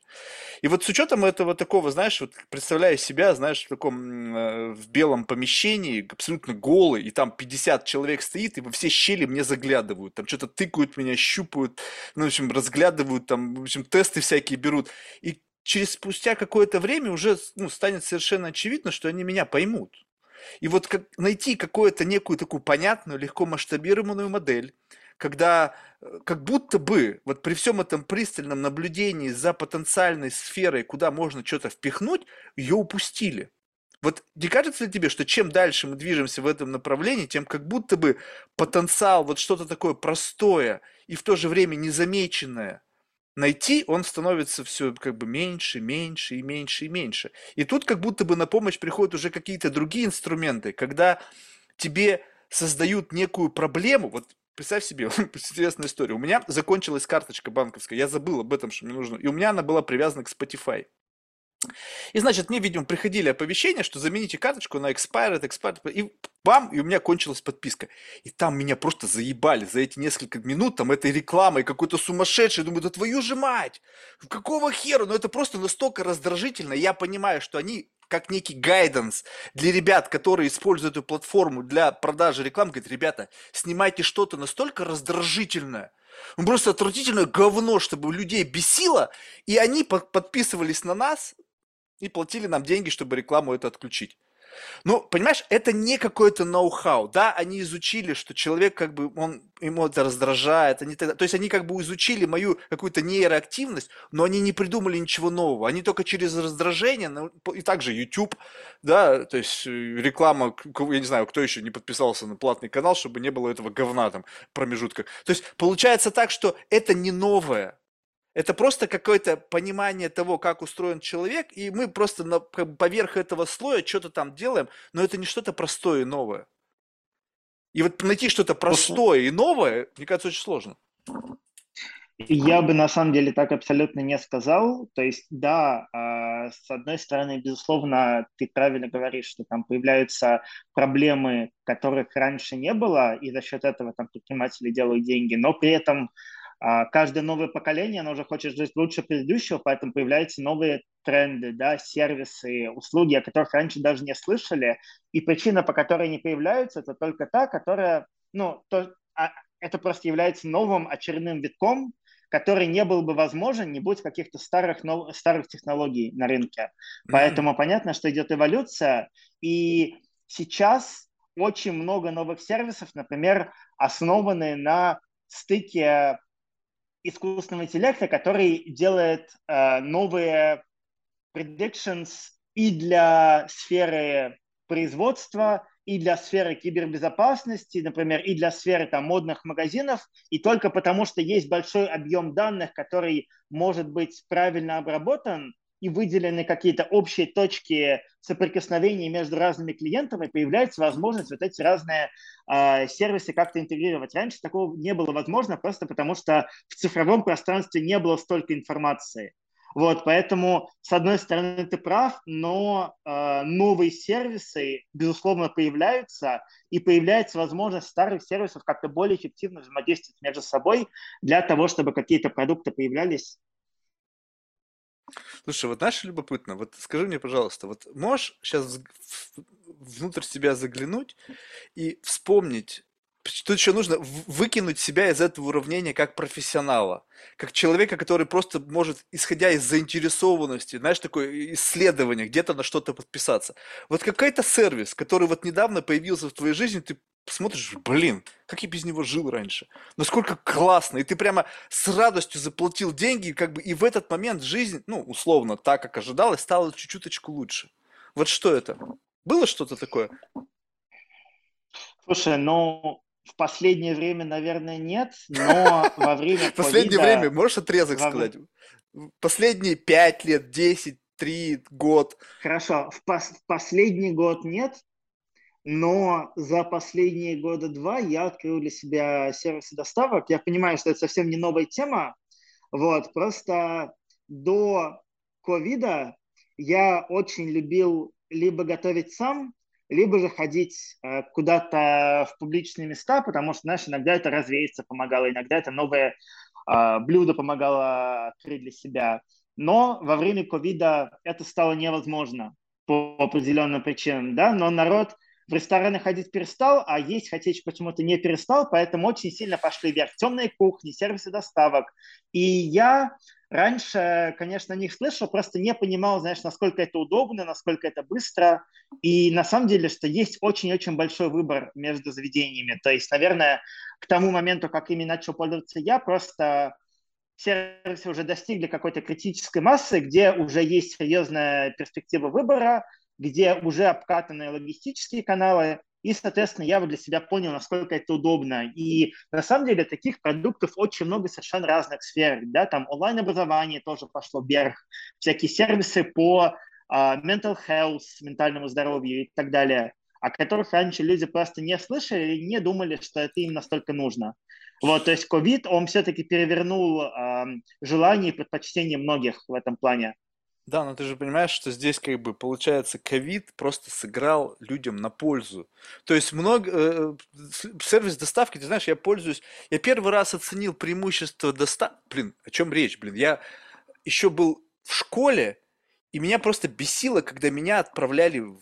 я был ну, младшим в семье, и мне всегда, знаешь, что-то не хватает, вот он идет в магазин. Я думаю, какого хрена, почему я? Ну, то есть, ну, понятно, что я чувствовал какую-то внутреннюю несправедливость, да, ну, вроде как сестру, ну, сестра, девочка, надо ей как бы уступать. Вот, но я всегда ходил, думаю, блин, а почему нельзя позвонить, и чтобы привезли? У меня магазин соседний. И вот уже тогда я думал о сервисах доставки, даже были какие-то попытки, там, не знаю, э, доставлять еду из магазина. Ну, в общем, какая-то была чушь, это абсолютно детская, она не сработала. Спустя там какое-то время, когда я переехал в Америку, я полноценно это оценил, потому что, в общем-то, было удобно, были, сразу же мне подсунули там под дверь, блин, сразу же флайер, как, как можно доставлять. Я помню, блин, вот оно, как бы удобство. Вот оно, реальная жизнь, интернет, бррр, заказал, все тебе привезли в пакетиках, разложил в холодильник, все круто. Вот.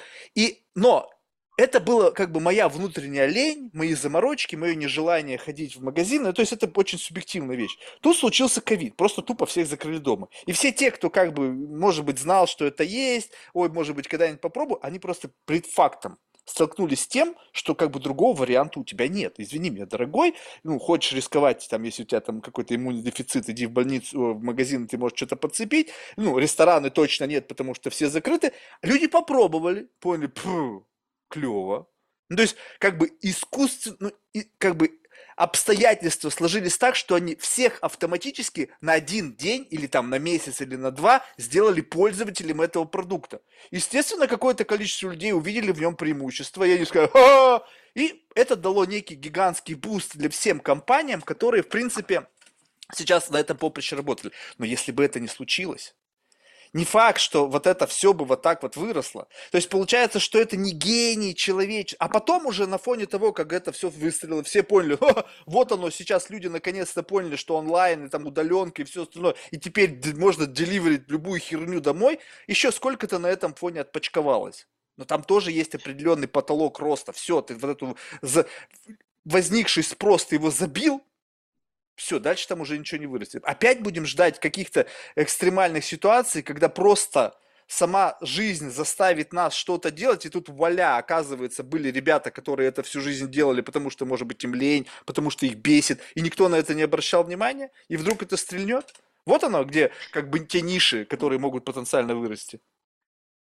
Слушай, безусловно, оказаться в правильной индустрии в правильный момент времени, там, в частности, в ковиде, это было очень полезно для сервисов доставки, но при этом это же абсолютно не панацея, да, то есть если индустрия сильно прет вверх, то усиляется конкуренция между игроками на этом рынке, поэтому все равно, даже если ты долгое время этим занимался, у тебя есть и построенная команда, да, и лояльные клиенты, и уникальное понимание, как возможно это надо делать, это не гарантирует твой успех. То есть э, ты можешь этим заниматься долгое время, изначально там достичь успеха, а потом тебя просто возьмут и по каким-то причинам за относительно бесценно купят конкуренты. Такое тоже бывает. То есть все равно в каждой, даже само, самой быстро растущей индустрии есть сегментация, которая м, даже перспективные компании относят вниз, и при этом например, если брать обратную сторону ковида, например, индустрию там путешествий, да, или э, хорику ту же самую, там те же рестораны несчастные, а, они же сначала пошли вниз, а потом те игроки, которые остались, они начали адаптироваться, да, внедрять новые бизнес-модели, а, как-то рекламировать, знаешь, не международные путешествия, а гиперлокальные, делать рободоставки, например, да, то, чтобы не было контакта между поваром и посетителем. И все равно за счет этого даже в уменьшающейся нише они э, поимели возможность стать лидерами. А индустрии, они же цикличны, то есть все равно вот сейчас ковид пошел на спад, и поэтому те же рестораны, они сильно пошли вверх. Поэтому у тех игроков, которые выделились на фоне спада, они сейчас как раз, как раз поимели возможность закупить за бесценок конкурентов, получить наибольшее количество финансирования от венчурных инвесторов тех же самых и сильно э, увеличить свою лояльную клиентскую базу. Поэтому, э, к сожалению, это не так просто, и есть возможность работать даже на фоне спада. Не, это я с тобой согласен. Это уже как бы просто говорит о том, что если ты э, оказался в такое в золотое время, да, в такой в некий как бы ренессанс, золотой век, да, и у тебя не оказалось, ты не готов к этому стремительному росту, у тебя не оказалось достаточных перспектив, ну понятно, что выиграет тот, у кого они были, да, находясь в той же самой mm-hmm. позиции. Но вот это любопытно, вот это то же самое замечание, что ты сказал, что в течение этого года. Я за собой заметил так, я просто как-то, по-моему, полтора года назад проанализировал, попросил своего ассистента проанализировать весь объем моих подписок. Там что-то было там на тысячу с лишним. Я просто, ну, как бы какие-то слепые подписки, я не понимаю, что это. То есть, как бы она, у меня бухгалтер мы подсчитал, и она вот смотрела, говорит, вот смотри, я дал ассистенту, она сверила, говорит, у тебя там какой-то ворох всякого говна, на который ты когда-то там подписался, и это все датируется, ну, не знаю, там, ну, 5-6 лет назад. Ну, то есть вот эти вот все подписки, которые там, вот в основном масса у них была, за последние несколько лет, я не помню, чтобы я на что-то подписался, на новое. Ну да, там появились там просто стриминговые платформы новые, и просто в силу того, что этот фильм выходит на них, но это не то же самое, что они как бы меня победили. То есть, по сути, как бы, ну, идея простая, что ты просто взяли как-то там авторские права распределились, мне нравится и этот фильм, и этот фильм, но в силу того, что они принадлежат авторские права разным стриминговым платформам, либо они там идут, понятно, что мне нужно подписать. То есть, это не то, чтобы какая-то нужная функция, это одна и та же. Для меня это онлайн-кинотеатр под разным брендом, да. Просто они меня имеют как хотят, потому что я киноман.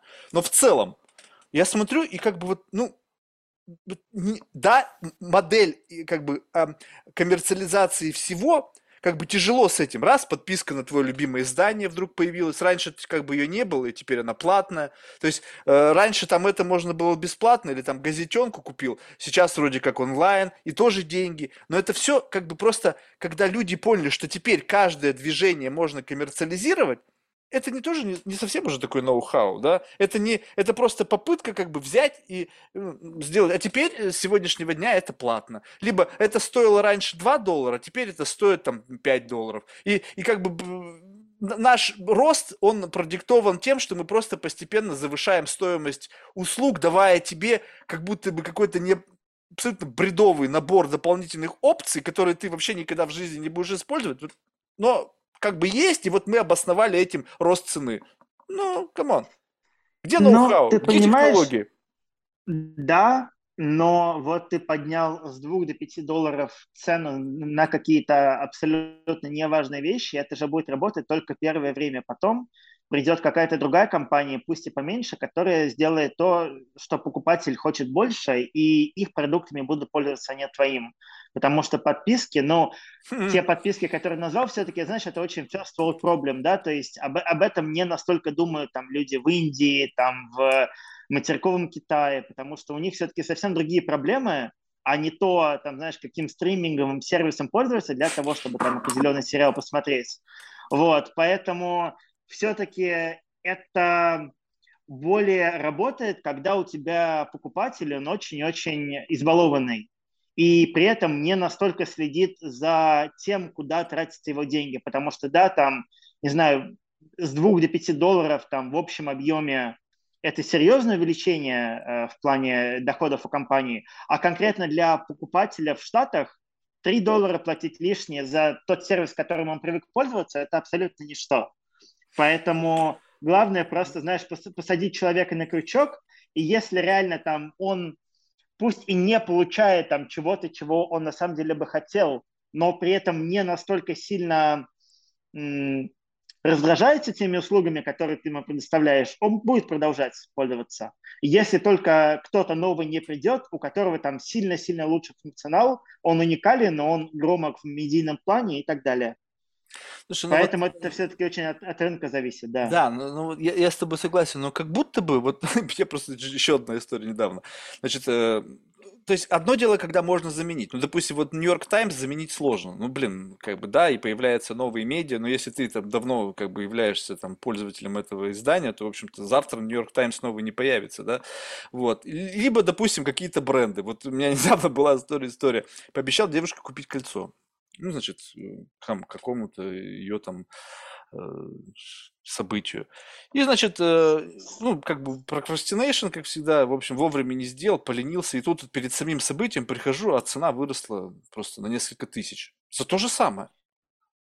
И как бы, ну, ты уже хочешь, не хочешь, уже бы те же пальцем ткнули, как бы я, я понимаю, что тут что-то на рынке изменилось, может быть, там цены на золото, там увеличение там стоимости зарплат труда, там какие-то там страновые риски, в общем, еще там что-то, там нефть подорожала, либо там, в общем, ну что-то там, наверное, в структуре цены изменилось, но они просто взяли и тупо переложили всю ответственность за весь э, рост цен на меня, как на конечного пользователя. Я думаю, офигительно, классно, что так не работать? У нас проблема возникает, мы не решаем наши проблемы внутри, там, применяя какие-нибудь новые технологии, оптимизируя труд, а вот просто берем и говорим, ну окей, ну вот так вот мир изменился, вот тебе чек нам на несколько тысяч больше, хочешь плати, хочешь, как бы Cartier я не смогу подменить на другой бренд. Ну, потому что, как бы, да, я могу пойти там выбрать в другом каком-то э, другое название бренда, но я тебе скажу так, что я как бы погрешил, и я прошелся, и, в принципе, это то же самое. Цены просто тупо везде выросли, и все. И как Слушай, бы, такая это... бизнес-модель тоже очень специфическая. Конечно, это же в основном маркетинг, то есть ты же хочешь, э, чтобы ты и твоя девушка, они причислялись к определенному трайбу людей, да, то, что вы можете позволить себе эти вещи, вы в них, э, как вы считаете, или как вам сказал медиа, смотритесь хорошо, и поэтому ты идешь, покупаешь, даже если это стоит там в два-три раза дороже. Вот, в этом, конечно, сила западных маркетологов. Так это не то, что сила западных маркетологов, это сила всех что, скажем так, вот представь себе, как, э, ну, вот какие-то классические медиа, ну вот, допустим, взять тот же Netflix. Я сейчас уже не помню динамику изменения цен, но он, по-моему, изменилась. То есть я помню, что, по-моему, когда я начинал Netflix, там цена была что-то в районе боюсь соврать, но меньше 10 долларов было точно. Сейчас уже больше 10 долларов. То есть получается так, что что происходит-то? Почему цена-то растет? То есть что, ну понятно, что есть какая-то инфляция, есть какие-то еще что-то. Но в целом-то мне кажется просто, что они подсадили меня на какой-то продукт. И потом понимают, что альтернативы мне перепрыгнуть некуда. И такая, знаешь, как бы финансовая кабала. То есть нового, ну да, там больше тайтлов, но я на эти тайтлы вначале и подписывался. То есть я не, как бы не было же такого там в, в условиях, что Марк, ты подпишись, завтра фильмов будет больше, и вот когда их будет больше, мы начнем себя иметь по полной программе, потому что ты не сможешь от нас отказаться. И вот весь как бы рынок сейчас, ты говоришь о том, что да, появилось больше возможности изучать аудиторию, появились больше какие-то неочевидные моменты, но мне кажется, что рынок устроен сейчас по другому принципу. Как, как работает а, те, те несовершенства, которые можно было оптимизировать, мне кажется, уже оптимизировали. А теперь принцип такой, что давайте мы сначала создадим некий контекст, в котором мы подсветим тебе проблем. Вот, например, mental health. Жили мы, были войны, были там мучения, там депрессии глобальные, да, там были там сухие законы, были, в общем, куча всяких потрясений. Депрессии не было? Да были. Но сейчас, как нам сделать из этого бизнес? Давайте сделаем так, что вы все несчастливы. У вас у всех все херово, вы все в депрессии, вы все супер неосознанные, запустили этот месседж, все люди вдруг проснулись в состоянии депрессии. А, как же так? Вчера я жил, у меня было все нормально, а теперь я не могу свою жизнь прожить без какой-нибудь meditation app.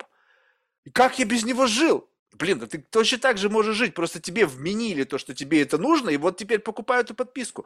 Было ли создано, э, э, решали ли они проблему, либо они сначала проблему создали, а потом на эту созданную проблему предложили мне идеальное решение? Ты же понимаешь, что это как бы глобальная манипуляция, а не решение моих проблем. Я с тобой абсолютно согласен, но опять же, тут же дело в маркетологах, которые тебе внушают в то, что тебе нужно платить за то, что на самом деле тебе особо и не нужно, да, то есть, возможно, эта боль очень микроскопическая, просто ты за счет того, что они постоянно тебе долбят мозг там и в телевизоре, и в Инстаграме, и в Нью-Йорк Таймс, что это, да, э, э, это то, чему подвержен там большинство людей, с которыми ты себя ассоциируешь, да, там в плане демографики или там социального статуса, то ты тоже считаешь, что да, та боль, она на самом деле сильно больше, чем ты, возможно, изначально бы и понимал. Тут я с тобой согласен, и это, безусловно, та модель, по которой работает большинство проектов, но при этом для того, чтобы реально эту боль внушить и понять, как правильно внушать, и найти свою аудиторию, на которой она будет более подвержена, нужны очень большие средства, и, как правило, стартапы, они этим не занимаются. Они, скорее всего, они скорее а, исходят знаешь, снизу, да, то есть они видят какую-то проблему, а они пытаются ее решить, а не просто ее внушить как-то. Так от проблема-то вот, как? Просто... Вот объясни мне, какую проблему, допустим, вот, ну, у тебя наверняка идет большое количество потенциальных, там, какой-то там deal flow, да, и вот люди приходят, да. они же подсвечивают проблем. Вот можешь описать какой-нибудь там не, не заиндейный кейс, когда человек приходит и подсвечивает тебе проблему, ты на эту проблему смотришь, а есть ли проблема? Что-то я об этой проблеме вообще не слышал никогда. Но вы говорите мне, что это проблема. То есть проблема для кого? Как вот можно взять и сказать так, что миллиард, я, я признаю так, ну окей, если сейчас не берем какие-то дорогие там а, технологические решения, где там цена может заходить там до тысячи за единицу, возьмем стандартный кейс, там 5-10 долларов sales price. Миллиард – это охренеть какое количество людей. И ты приходишь и говоришь, что получается так, что вот у этих там 10 миллионов человек или там у 100 миллионов человек есть вот такая проблема. Охренеть. Либо Слушай, ты мне ну говоришь, хорошо, что, что есть проблема у, у там тысячи человек, но в силу того, что мы сейчас получим деньги на маркетинг, мы эти тысячи человек используем как трамплин и донесем до остальных, что у этих, у ребята, у вас эта проблема тоже есть. Вы просто о ней еще не слышали. И когда вы узнаете, что у вас эта проблема есть, вы будете покупать наш продукт, потому что он идеально подходит в это отверстие, которое нужно заткнуть. Знаешь, так бы работало, конечно, если бы вот эти 10 тысяч человек или там тысячи человек, на которые ты изначально ориентируешься, они смогли бы тебе обеспечить очень-очень быстрый рост в плане каких-то дальнейших пользователей. Как правило, поначалу это так не работает, поэтому, опять же, ты сможешь взрывной рост обеспечить там за счет маркетинга, за счет сарафанного радио, если ты уже там очень крупная компания. Вот, поэтому все-таки стартаперы, они стараются ориентироваться на уже существующие проблемы, вот, но зачастую эти проблемы, они бывают очень тривиальные. Вот, например, ты спрашиваешь меня про кейс, к нам недавно, например, приходила компания американская, которая занимается производством роботов, которые убирают собачьи экскременты с газонов.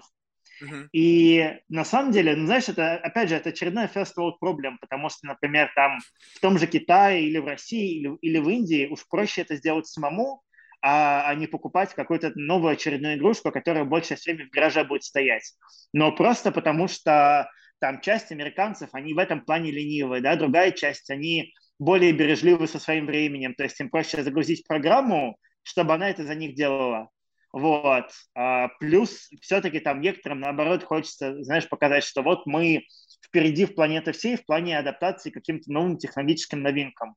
Поэтому если у тебя, как у предпринимателя есть все-таки понимание, как ты будешь продавать, пусть это даже там не исходя там, из какой-то супер-супер маркетинговой стратегии, вот, то ты сможешь за, за, за счет этого достаточно хорошую аудиторию себе набить. И поэтому считается, что предприниматель, который сам на себе ощущал эту проблему, он а, сильно более перспективен, чем другие, потому что он сможет правильно показать, как а, ее продать, какая ключевая аудитория, да, и что конкретно эта аудитория хочет. Я понял. Не, ну проблема такая очевидная. То есть это же, ну вот, допустим, тут, тут тоже интересно. Если, то есть это очевидно, это для домовладельцев, у которых еще есть собака. Как правило, да. эта вещь, наверное, она не дешевая, раз это робот и так далее. Как правило, у людей, которые могут себе позволить такого робота, у них наверняка есть садовник, которому приплачивают, чтобы они убирали собачье говно. Ну вот как, допустим, у моей семьи, там у меня у брата, у сестры, у них собаки, и у них есть садовники, которым они приплачивают за то, чтобы они это дерьмо поднимали, помимо там выполнения своих функций. Получается так, что покупая этого робота, что они экономят на том, что они перестанут приплачивать своему садовнику, где там какие-то сущие копейки они добавляют, чтобы он убирал за собачью там этим дерьмом все. И все. То есть, вот как бы, понимаешь, это как бы действительно проблема, которая, по сути, высосана из пальца. Но для того, чтобы ее продать, мне нужно проблему эту возвести прямо до какого-то невероятного масштаба. Либо же просто делать так, чтобы вот у вас есть дома робот-пылесос? Есть. А теперь у вас еще робот-говносос будет. И вот ты как бы, ну, понимаешь, то есть это, это опять же все как бы, на, ну, это, это просто блажь. То есть, если у меня дохрена денег, и, и, и я хочу себя каким-то образом удовлетворять за счет каких-то новых технологических гаджетов, и я вот такой человек, который я получаю от этого дофамин, да, вот у меня есть робот, вот он ездит, блин, я кайфую. Но польза от него есть, или это действительно мне все равно раз в неделю приходит уборщица и все перемывает, и, в общем-то, я перед, просто продолжаю ей платить. Ну, то есть, понимаешь, да? Что как бы вот так чтобы башку сорвало, нету ничего такого, чтобы прямо, блин, как же так, я без этого раньше не мог жить. Вот такого нет. Последнее, что я чувствовал, это был Uber. Это когда наконец-то мне не нужно никуда звонить, и мне не нужно махать рукой, как идиот, стоять на дороге. Единственное, что меня вот порадовало. И то, ты как бы подписку-то не платишь, ты просто платишь за услугу, за сервис. Там нету никакого... Ты понимаешь, мне кажется, это потому, что все-таки ты живешь в моменте, да, и ты смотришь на инновации, которые очень-очень инкрементальные, да, то есть они шаг за шажком а, что-то меняют. А если ты, например, посмотришь на то, что было там 100 лет назад или там даже 50 лет назад, то а, те вещи, которые у тебя есть сейчас, они сильно более полезны. И не только потому, что это какая-то блажь, а просто потому, что они делают твою работу сильно эффективнее, они сокращают время, которое ты на все это тратишь и так далее. Вот, если бы ты посмотрел на то, а, что будет там через 50 лет или через 100, я уверен, что там были бы какие-то существенные значимые продукты, которые бы просто не были возможны без э, и, там, не знаю, замены садовника на э, робота и так далее, просто потому что, опять же, мысль, она движется очень-очень последовательно, и редко бывает, что наша та идея, которая супер-супер уникальна, она быстро становится востребованной. Если же, например, там посмотреть на тот же мир искусства, да, как правило, художники а, или там скульпторы, они становятся очень-очень востребованы только после их смерти, там, через несколько сотен лет, а, ну, к сожалению, или просто потому что... Ну, Десятилетий? Сотен иногда. Ну, так, ну, не, ну так это опять же в силу того, что это просто это не повторить. Это не повторить. Здесь вопрос в том, что, как бы представь себе, что вот это же, на самом деле, я как бы, ну, увлекаюсь изучением искусства, взять даже пример того же самого Модильяни, да. Будь он, когда он был современником, ну, он был менее успешен, чем его коллеги там по цеху, там, взять того же Пикассо, там, не знаю, там, Мане, Ренуар, ну, в общем, э, переплел разные немножечко поколения, но тем не менее. Вот, но потом, когда его не стало, и арт-дилеры были успешны на рынке, продавая те или иных авторов, они поняли, слушайте, а как нам продавать больше? Давайте возьмем. Вот, вот он на фотографии из Пикассо. Это же вот из человека из того времени. Арт-критики вокруг этого поняли, что это была упущена возможность, моментально на этом заработали, и все. Это всегда как бы плод манипуляций. Мы создаем то, что мы хотим создать. Надо нам? Да блин, может надо, может нет. Но вопрос в том, что создается это все. И поэтому, допустим, мне и любопытно, что как бы предпринимательство как процесс создания чего-то прямо необходимого, и предпринимательство как создание у меня потребности на то, что мне на самом деле не нужно. Понимаешь, вот две разные вещи. И сейчас мы движемся в сторону создания чего-то, что нам на самом деле не нужно, либо создает видимую оптимизацию нашей жизни. Вот взять тот же самый Zoom, да, вот мы сейчас с тобой по нему разговариваем. Да, опять был ковид, опять там была удаленка, там какая-то ноу-хау была в том, что там относительно скайпа там было возможности больше там вебинаров проводить, больше количество подключенных, но и офигительный способ зарабатывать деньги. Давай ограничим э, переговоры с 40 минутами. И если ты хочешь дольше, вот есть такой Марк, который по 2 часа любит попиздеть. Давай мы ему сделаем 15 баксов или сколько там стоит эта подписка. Ну, окей, все! Что там они изобрели? Помимо всего того, что там было изобретено, вот это самое действенное, что они сделали. Дай мне возможность просто ограничить время пользования и заплати, попроси платить деньги за то, что тебе нужно больше. Тоже ноу-хау-то. Скайп и скайп. Для меня, я всеми этими фишк, фишками не пользуюсь, для меня вот от скайпа ну вообще ничем не отличается.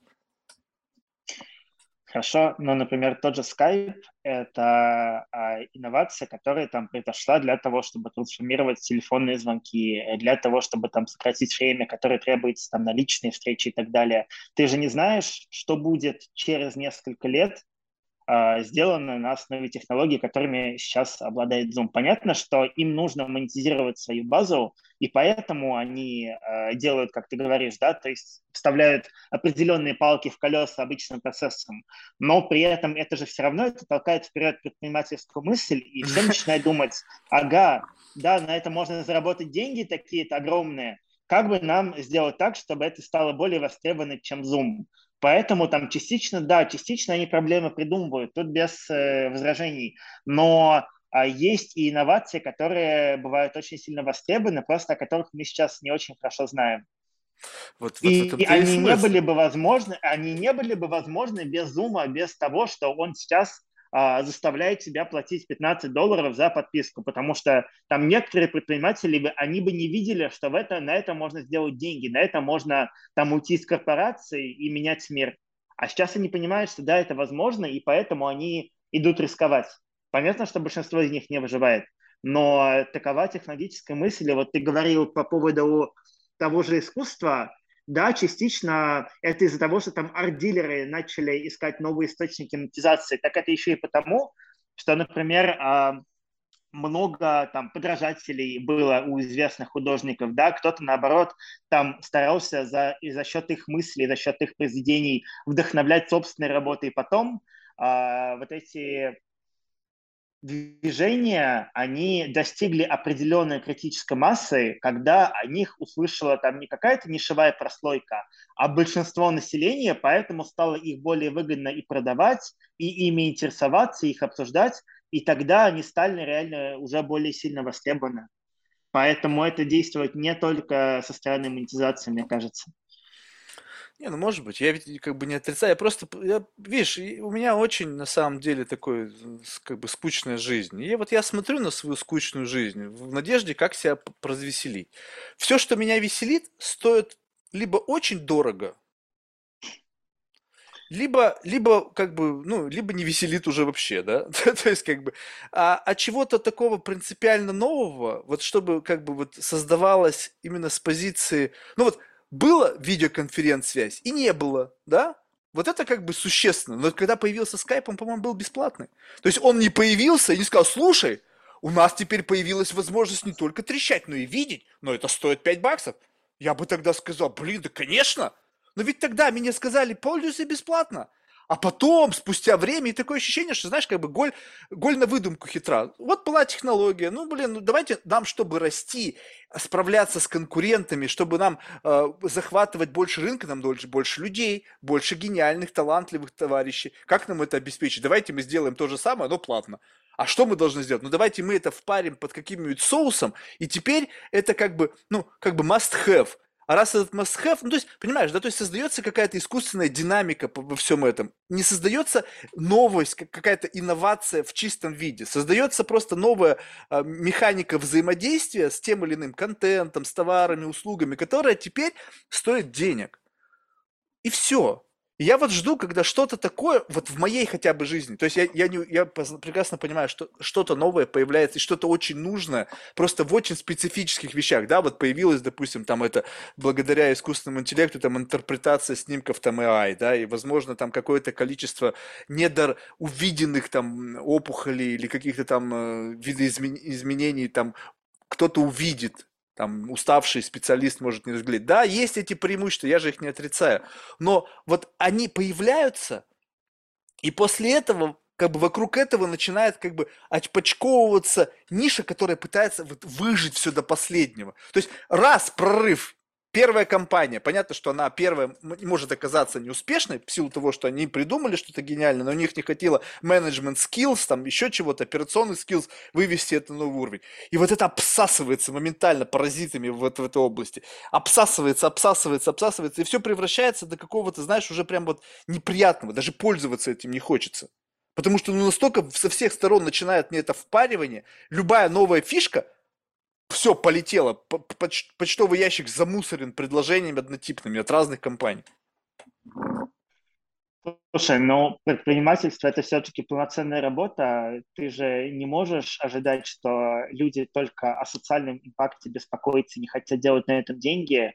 Вот, в плане того, что вот ты говоришь, там, как, как, как э, неприятно, что Zoom начал просить 15 долларов за подписку. Не, мне пофиг. Это потому что но тебе, тебе вот именно что пофиг, потому что у тебя э, те средства, которые ты готов потратить, они э, сильно больше, чем то, что запрашивает Zoom. Но при этом Zoom бы не стал э, просить такие деньги за подписку, если бы там у них уже не была внушительная клиентская база, которая они посидели почитали, что если мы повысим э, стоимость нашей подписки до определенного уровня, то там меньше уйдет, чем продолжит пользоваться, да, потому что для них это было бы там неэффективно с точки зрения ведения бизнеса. И Подожди. все равно вот Они Да. сейчас что? Сейчас они ждут, когда будут созданы миллион одна интеграция. Они ждут, пока Zoom интегрируется в твою компанию настолько, в твой бизнес-процесс, в твою, в твою поведенческую модель, что ты не сможешь это вырвать. И вот когда эти корни будут пущены достаточно глубоко, когда в твоей enterprise level подписке Zoom будет интегрирован во все внутренние процессы, что даже посрать не можешь, не включив Zoom, вот тогда они скажут, ребята, а завтрашнего дня цена увеличивается в два раза. И цена замены зума на какое-то альтернативное решение, даже при видимом сокращении цены в моменте, для тебя будет головной болью, и подумаешь, да хер, похер, что там для меня? Ну окей, ну было 15, стало 30, ну, пф, не убудет. Но я-то в этот момент чувствую, я, я понимаю, мне не жалко денег, я пользуюсь, я получаю удовольствие. Не было бы зума, не было бы у нас возможности пообщаться. Но когда этот же чувак, я же занимаюсь дистрибьюцией цифрового контента, когда он отвечает на запрос купить новый дом в, в Калифорнии, пишет, вот все могут даже принтскрин отправить, э, его письма, владелец этого зума, и он покупает себе дом за 50 миллионов, я понимаю, что я, я чуть-чуть внес в этот стоимость этого дома за 50 миллионов. Понимаешь? То есть я, я это, и когда потом эти все предприниматели таком на белом, на голубом глазу говорят, да не, мы не капитализмом здесь занимаемся, мы строим новое светлое будущее, я говорю, идите нахуй все. Вы, блядь, просто зарабатываете бабло. И вот этот вот цинизм, который там, всякие импакт-фонды, там, я не ради денег, деньги мне не нужны. Кому тогда ха, тебе деньги не нужны? Так сделай зум бесплатным. Не покупай дом за 50 миллионов. Все это, понимаешь, вот как бы вот здесь вот этот цинизм Хорошо. меня раздражает. А мне кажется, это не цинизм, а стандартный подход к вещам. Как ты сделаешь Zoom, такую большую компанию, без денег? Ты же, э, как Zoom, да, ну, понятно, то есть это все равно есть одна часть, которая занимается социальным импактом. Понятно, что в основном это, конечно, маркетинг. Но это же все-таки бизнес, который дает работу людям, который требует деньги, которые внедряют определенный функционал. Это все непростые процессы, и понятно, что, знаешь, там это, это все происходит не сразу, то есть бывают и какие-то фейлы, и у них тоже, там, к примеру, того же Гугла есть огромное кладбище тех проектов, которые они зарубили в свое время. Вот. И опять же, знаешь, это инкрементальный процесс инноваций. Те вещи, которые не востребованы, даже если это те боли, которые большая корпорация пытается внушить людям, которых на самом деле нет, они просто отмирают потом. И бывает так, что даже продукты крупной компании, например, там был, был Google Plus, по-моему, социальная сеть, а, и, а, они просто вымирают за ненадобностью. Вот, то есть, э, да, а, у монополий есть Да, но ты же понимаешь, что intention-то у Да. всего этого не... То есть, э, когда они это сделали, во-первых, они сделали это уже после Фейсбука. То есть, они просто... Да. Это же, это же не из благих соображений. Они подумали, так, есть какой-то кусочек пирога. Если мы сейчас от него откусим, то есть повезет, не повезет. Понятно, что тут люди, как бы, ну, сможем ли мы создать необходимое, набрать необходимую критическую массу, чтобы выстрелить? Понимаешь, то есть intention всегда коммерческий. Всегда. А ты считаешь, это неправильно?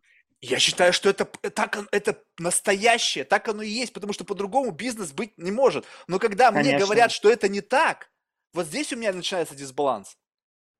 Когда мне наоборот говорят, да не, нет, я изначально хотел изменить мир, как Илон Маск, да, да, все, все же приписывают ему слова, что вот он хотел создать экологический транспорт. Да вы что, ну гоните вы что ли? Какой нахер экологически безопасный транспорт? Ну о чем вообще речь?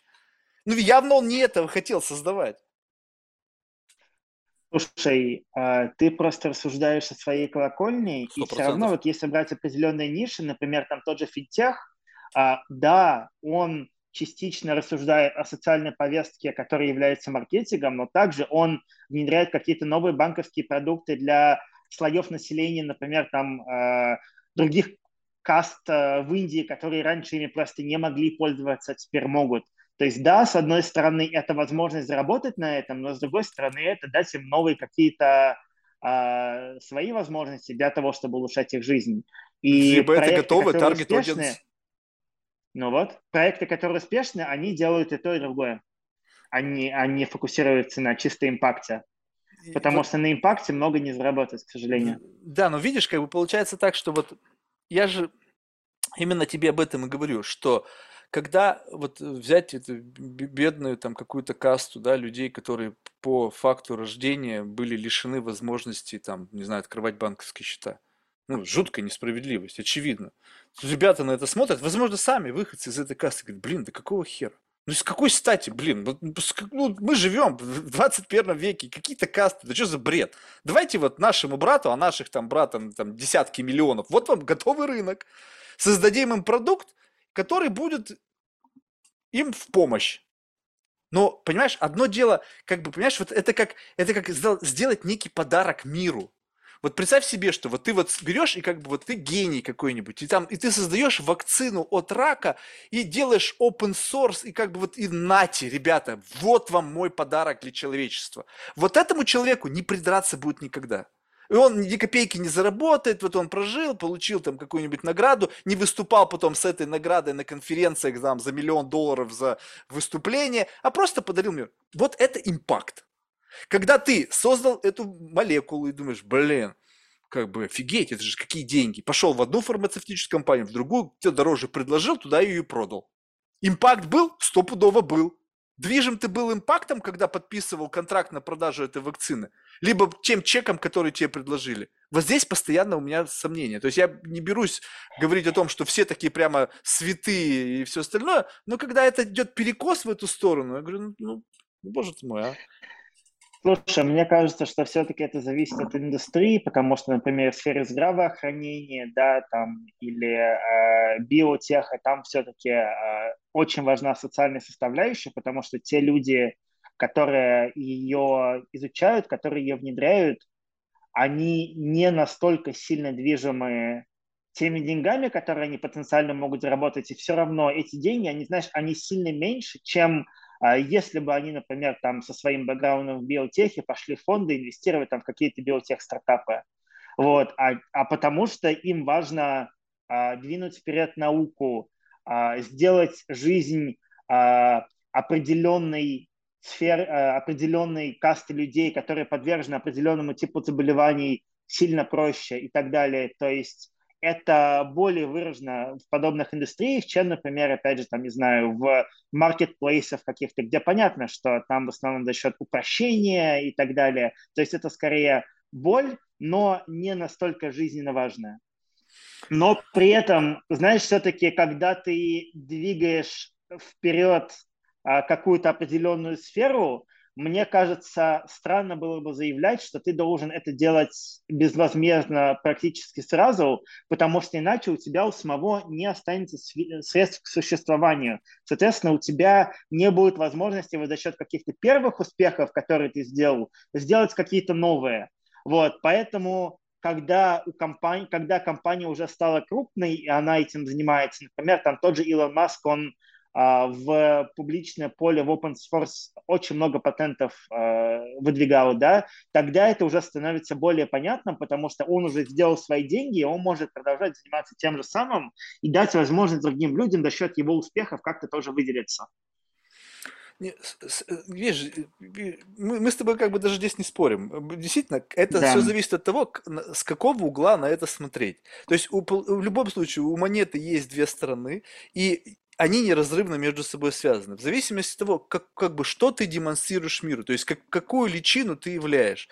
То есть, безусловно, все, что касается там с, с медициной, и просто, понимаешь, вот как бы, э, вроде бы, казалось бы, да, вот все взять эти фармакологические компании, их же считают прямо evil, да, вот прям вот они вот, ну, в, в конспирологии, да, особенно, это просто враг номер один. Казалось бы, они миллионам людей, там, миллиардам спасают жизни, создавая там те или иные препараты, медикаменты. Да, они на этом этом охренительно зарабатывают. Но в этом как бы есть как бы такой, знаешь, некий как бы простой цинизм от жизни, что почему-то мы как бы э, как будто бы, я не знаю, может быть, это я выдумал опять же, но как будто бы у нового предпринимательской элиты сам факт зарабатывания денег как бы связан с чем-то, как бы как с грязными руками. Знаешь, как, бы, как будто бы с чем-то таким, ну, как, бы, как будто бы они стремаются этого. И вот это на, на, навязывают, вот это вот, как бы, знаешь, такой аскетизм, жизнь в шеринг, там, без роскоши, без всего, всему миру, как бы говоря об этом, что это вроде как бы какой-то некий зашквар, такой каменный век, вроде как бы мы это уже пережили, вроде нафига все это нужно. И, а сами же, сами же это именно и делают. То есть, да, может быть, теперь новые миллиардеры из там IT, они не покупают яхты себе там за полмиллиарда, да, потому что, ну, не знаю, у них свои просто другие приколы. У них прикол купить Твиттер там за 44 миллиарда. У них просто другие фишки. Но, блин, но это не значит, что они недвижимы деньгами, что они их не считают, они об их не думают, что они выстраивают и бизнес оптимизируют. Но, будучи там, вот это вот спускает вектор вниз, что вроде как не в деньгах счастье, очень цинично. И причем заставляя люди, людей из как бы поколений, э, значит, из третьих стран, там, блин, развивающих стран, да, правильно сказать, более этично, сказать, ребята, вам деньги не нужны. Давайте перепрыгнем. Вот этап накопления капитала и вот этот Wild West, когда вы а, дорвались до бабла и превратились просто в свиней, там, скупающие Гуччи, там, Шанель, там, Бугатти вам это все не надо, будьте возвышенными, вот вам meditation app, вот вам ящик с гвоздями, встал, постоял, все классно, э, съездил там на Бали, там, пожил в шалаше, покатался на, сноу, на, на серфе, все тебе больше не надо, мы переходим этап, тебе не нужен дом за 20 миллионов, тебе не нужна Бугатти, зачем? Переходи на следующий уровень, покупай мою подписку, медитируй, и все будет классно. Видишь, вот я тебе Слушай, об этом цинизме говорю. Я тебя прекрасно понимаю, но опять же, знаешь, на развивающихся рынках там не настолько популярны западные продукты и услуги, потому что там свои более. И поэтому там тот же Netflix, да, он там работает, но там более а, важны там местные сервисы подписок, потому что все-таки локальный контент, лучшее понимание местной аудитории и так далее. И Поэтому там, там все равно будут продолжать бегать за Гуччи и Шанель, но просто потому что ты все-таки человек это социальное животное, ты хочешь выделиться за счет этого, потому что ты рос, жил в определенной обстановке, где там это было не у всех. И поэтому ты хочешь показать себя лучше других, а на Западе там уже другие тенденции, да, там это уже считается нормой. И одной из норм считается то, что оно все-таки проще добиться успеха, если ты предприниматель, если ты там громко заявляешь о социальной политике, да, о том, что ты о болях клиентов, да, да, да. Ну так ты же понимаешь, это лицемерие. Ты, ты же Virtue это делаешь, это, это цинизм потому, в чистом виде. Тебя, ты же это делаешь, потому что у тебя есть примеры, которые э, являются другими предпринимателями, которые это сделали до тебя и были успешны. Они были более известны, они подняли больше денег. И ты понятно, что ты же а, основываешься на их опыт. И поэтому пытаешься делать так же, эмулировать всех. Совершенно верно. Вот, вот, вот и теперь мы плавно подходим к тому. Вот, э, вот э, все же говорят, что вроде как у венчурных капиталистов, у людей, которые так или иначе выдают эти чеки, у них какая-то есть насмотренность, какая-то интуиция и так далее. И вот тут вот момент, что понятно, что все идут по следам впереди идущих. И чем успешнее те, кто в самом впереди, тем, соответственно, этот experience, это, ну, как ты сказал, эмуляция того, что ими было сделано, и как, как бы все причинно-следственные связи их успеха как будто бы начинаются повторяться позади идущими. И вот но, опять же, одно дело, когда я делаю что-то, потому что мне это нравится, ну, то есть, допустим, скажем так, кто-то, э, не знаю, любит есть стейки, да, и я как бы люблю этого человека, он для меня, допустим, какой-нибудь там автор мнений, и я начинаю придерживаться его модели питания, но я однажды попробовав это, блин, действительно вкусно. Блин, действительно вкусно, мне нравится есть стейки, мне нравится там кето-диета, не знаю же что, принципиально. Кто-то попробовал, говорит, фу, какая гадость. Но я буду это делать, потому что этот человек это делает, посмотрите, где он.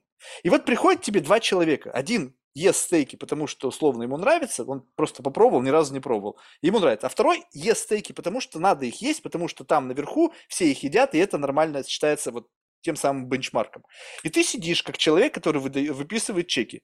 И для тебя имеет ли значение искренность того, что тебе говорят люди? Они верят в эту социальную повестку, либо они в нее не верят. Неважно, транслируют все классно. Спичи написаны идеально, пиар-команда работает идеально, но одного ты чувствуешь, что он в это верит, и, причем при равных бизнес-скиллах. То есть и тот, и другой к цели придут одинаково. Но один придет туда, потому что он как-то органически у него это склад, а другой придет туда, потому что он понимает все вот эти социальные бенчмарки, он просто ими подыгрывает, но он на самом деле, не знаю, конченый социопат, и он пришел, ну, он классно умел делать то, что он, зачем он пришел. Вот для тебя, есть ли здесь э, некие качели, вот моральный выбор? Либо если ты это не видишь, ну, в глаза не бросается, то на самом деле не принципиально.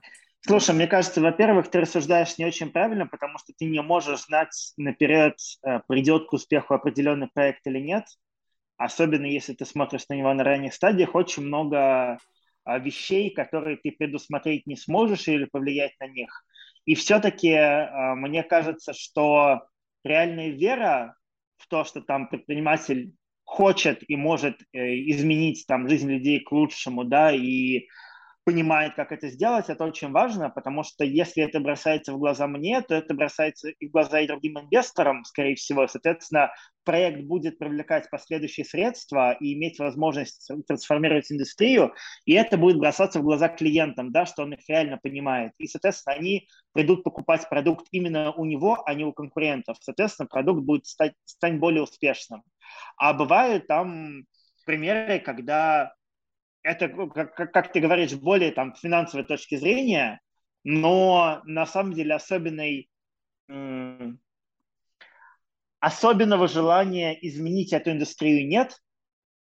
И опять же, знаешь, это, это скорее идет в очень большой минус, потому что ты, как инвестор, да, ты хочешь, чтобы проект, он а, был успешным для тебя выходом, но ты не ориентируешься на горизонт там двух-трех лет, скорее всего. Ты считаешь более длинными сроками, а за это время там еще проекту нужно очень много чего преодолеть, и, как правило, тот, тот предприниматель, который верит, он сильно более успешен будет, чем тот, который чисто ради денег, потому что те выходы, которые бывают э, поначалу, они сильно меньше, да, например, какие-то местечковые M&A сделки, да, или там или продажа конкуренту за небольшие деньги – вот. Это не единороги уж точно, и это не то, на что тебе хочется тратить время, когда ты инвестор.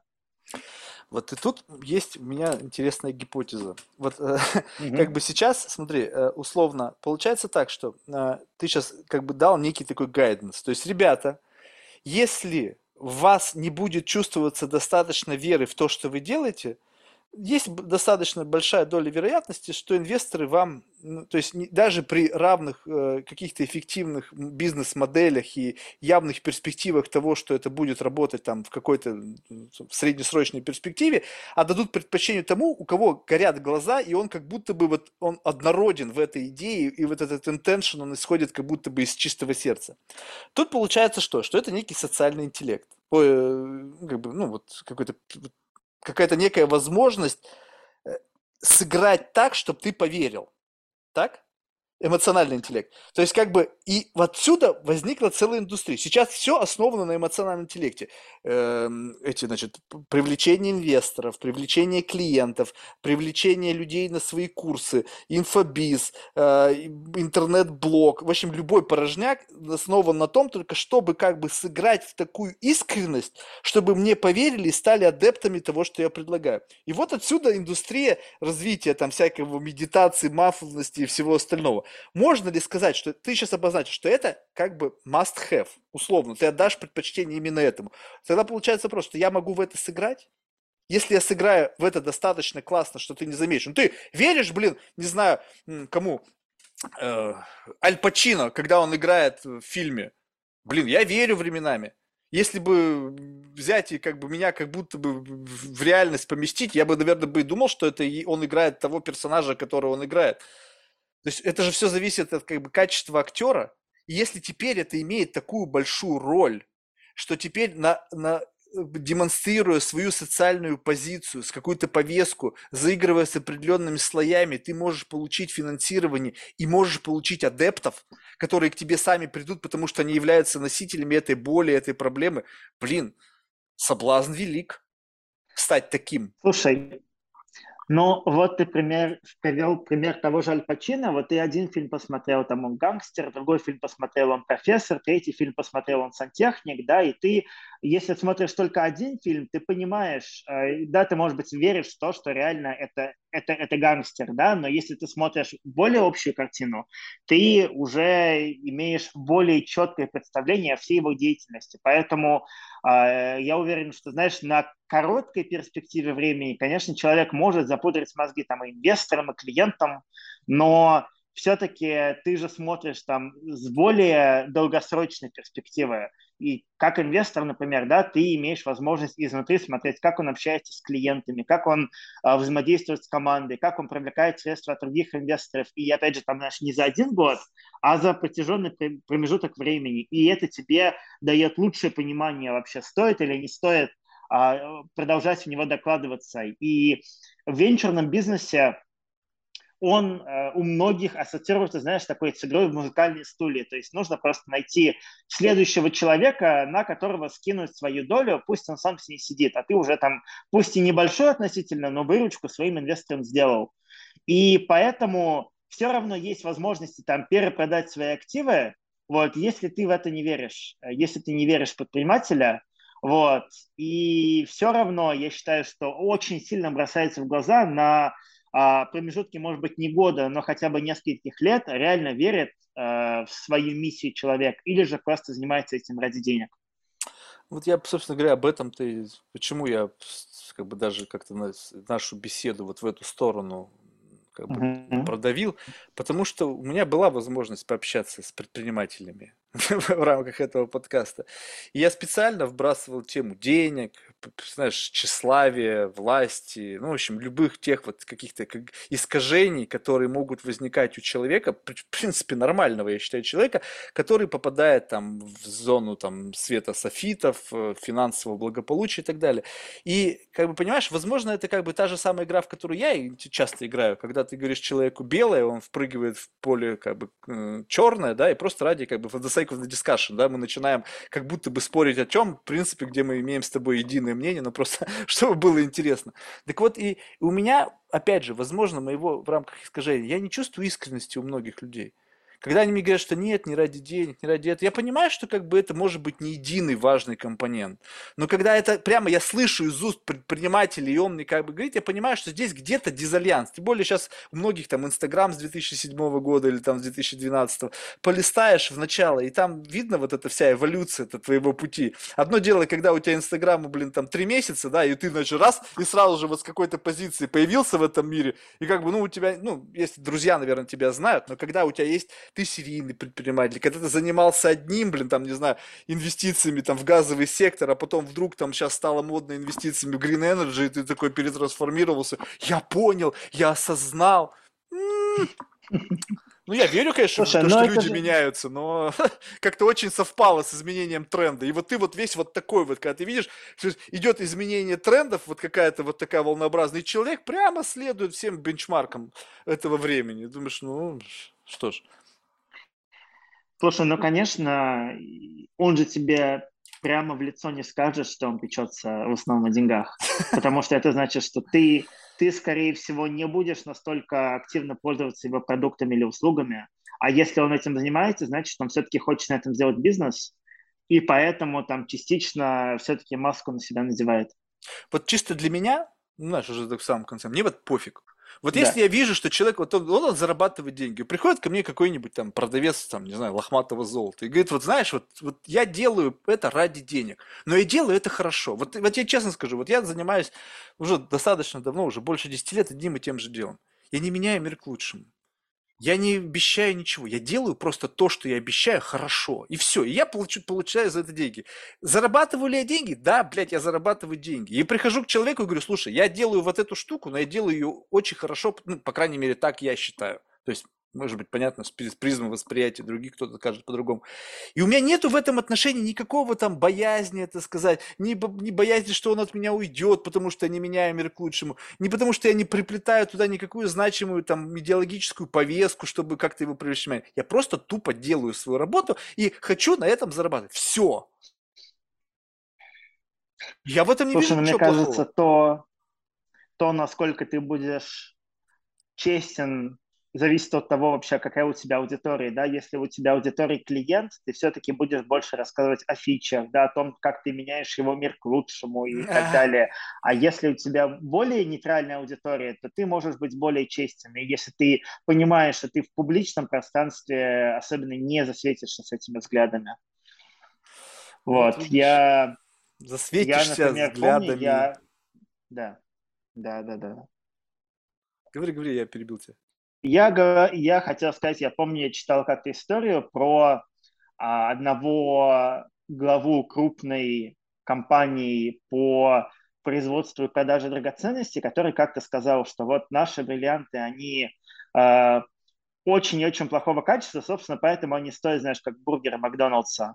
Ага. И после этого быстро-быстро-быстро сместили, ну, просто потому что, знаешь, это не та политика, которую все-таки ты хочешь, чтобы публичное лицо высказывал на каких-то светских э, мероприятиях, потому что это плохо выглядит со стороны государства, со стороны клиентов, со стороны других конкурентов дает им преимущество.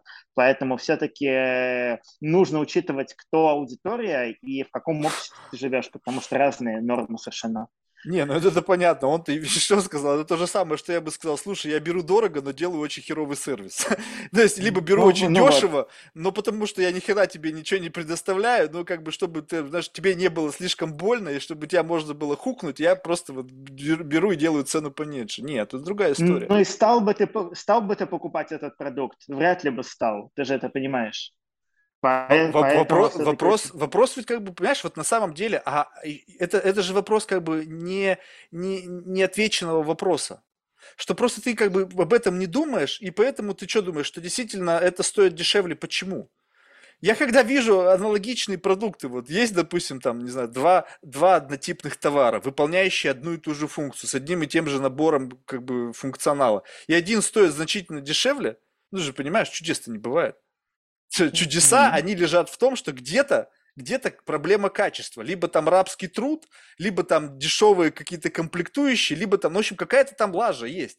То есть это, это очевидно. Просто если ты об этом не хочешь думать, и ты веришь в то, что как бы при равных условиях один товар одинакового качества стоит дешевле только потому, что акционеры этой компании такие cheap guys, ну, просто идиот. Слушай, ну поэтому думаешь. это зависит от того, это и зависит от того вообще, есть ли конкуренция у тебя серьезная или нет. Поэтому у монополий и есть больше возможностей, знаешь, завышать цену, при этом ухудшать качество продукции. Просто потому что, опять же, у них лояльная клиентская аудитория, которая уже построена и относительно большая, она продолжит покупать.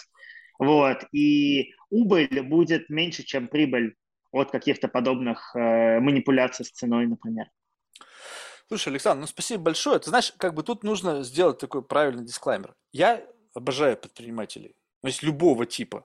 Просто э, я люблю предпринимателей как технологических, так и тех, кто из земли достает природные ресурсы. Просто одних сделали демонами какими-то, знаешь, вот этих банкиров, там, не знаю, там, фармацевтов, которые там продают там наркотики, блин, там, э, этим наркозависимым.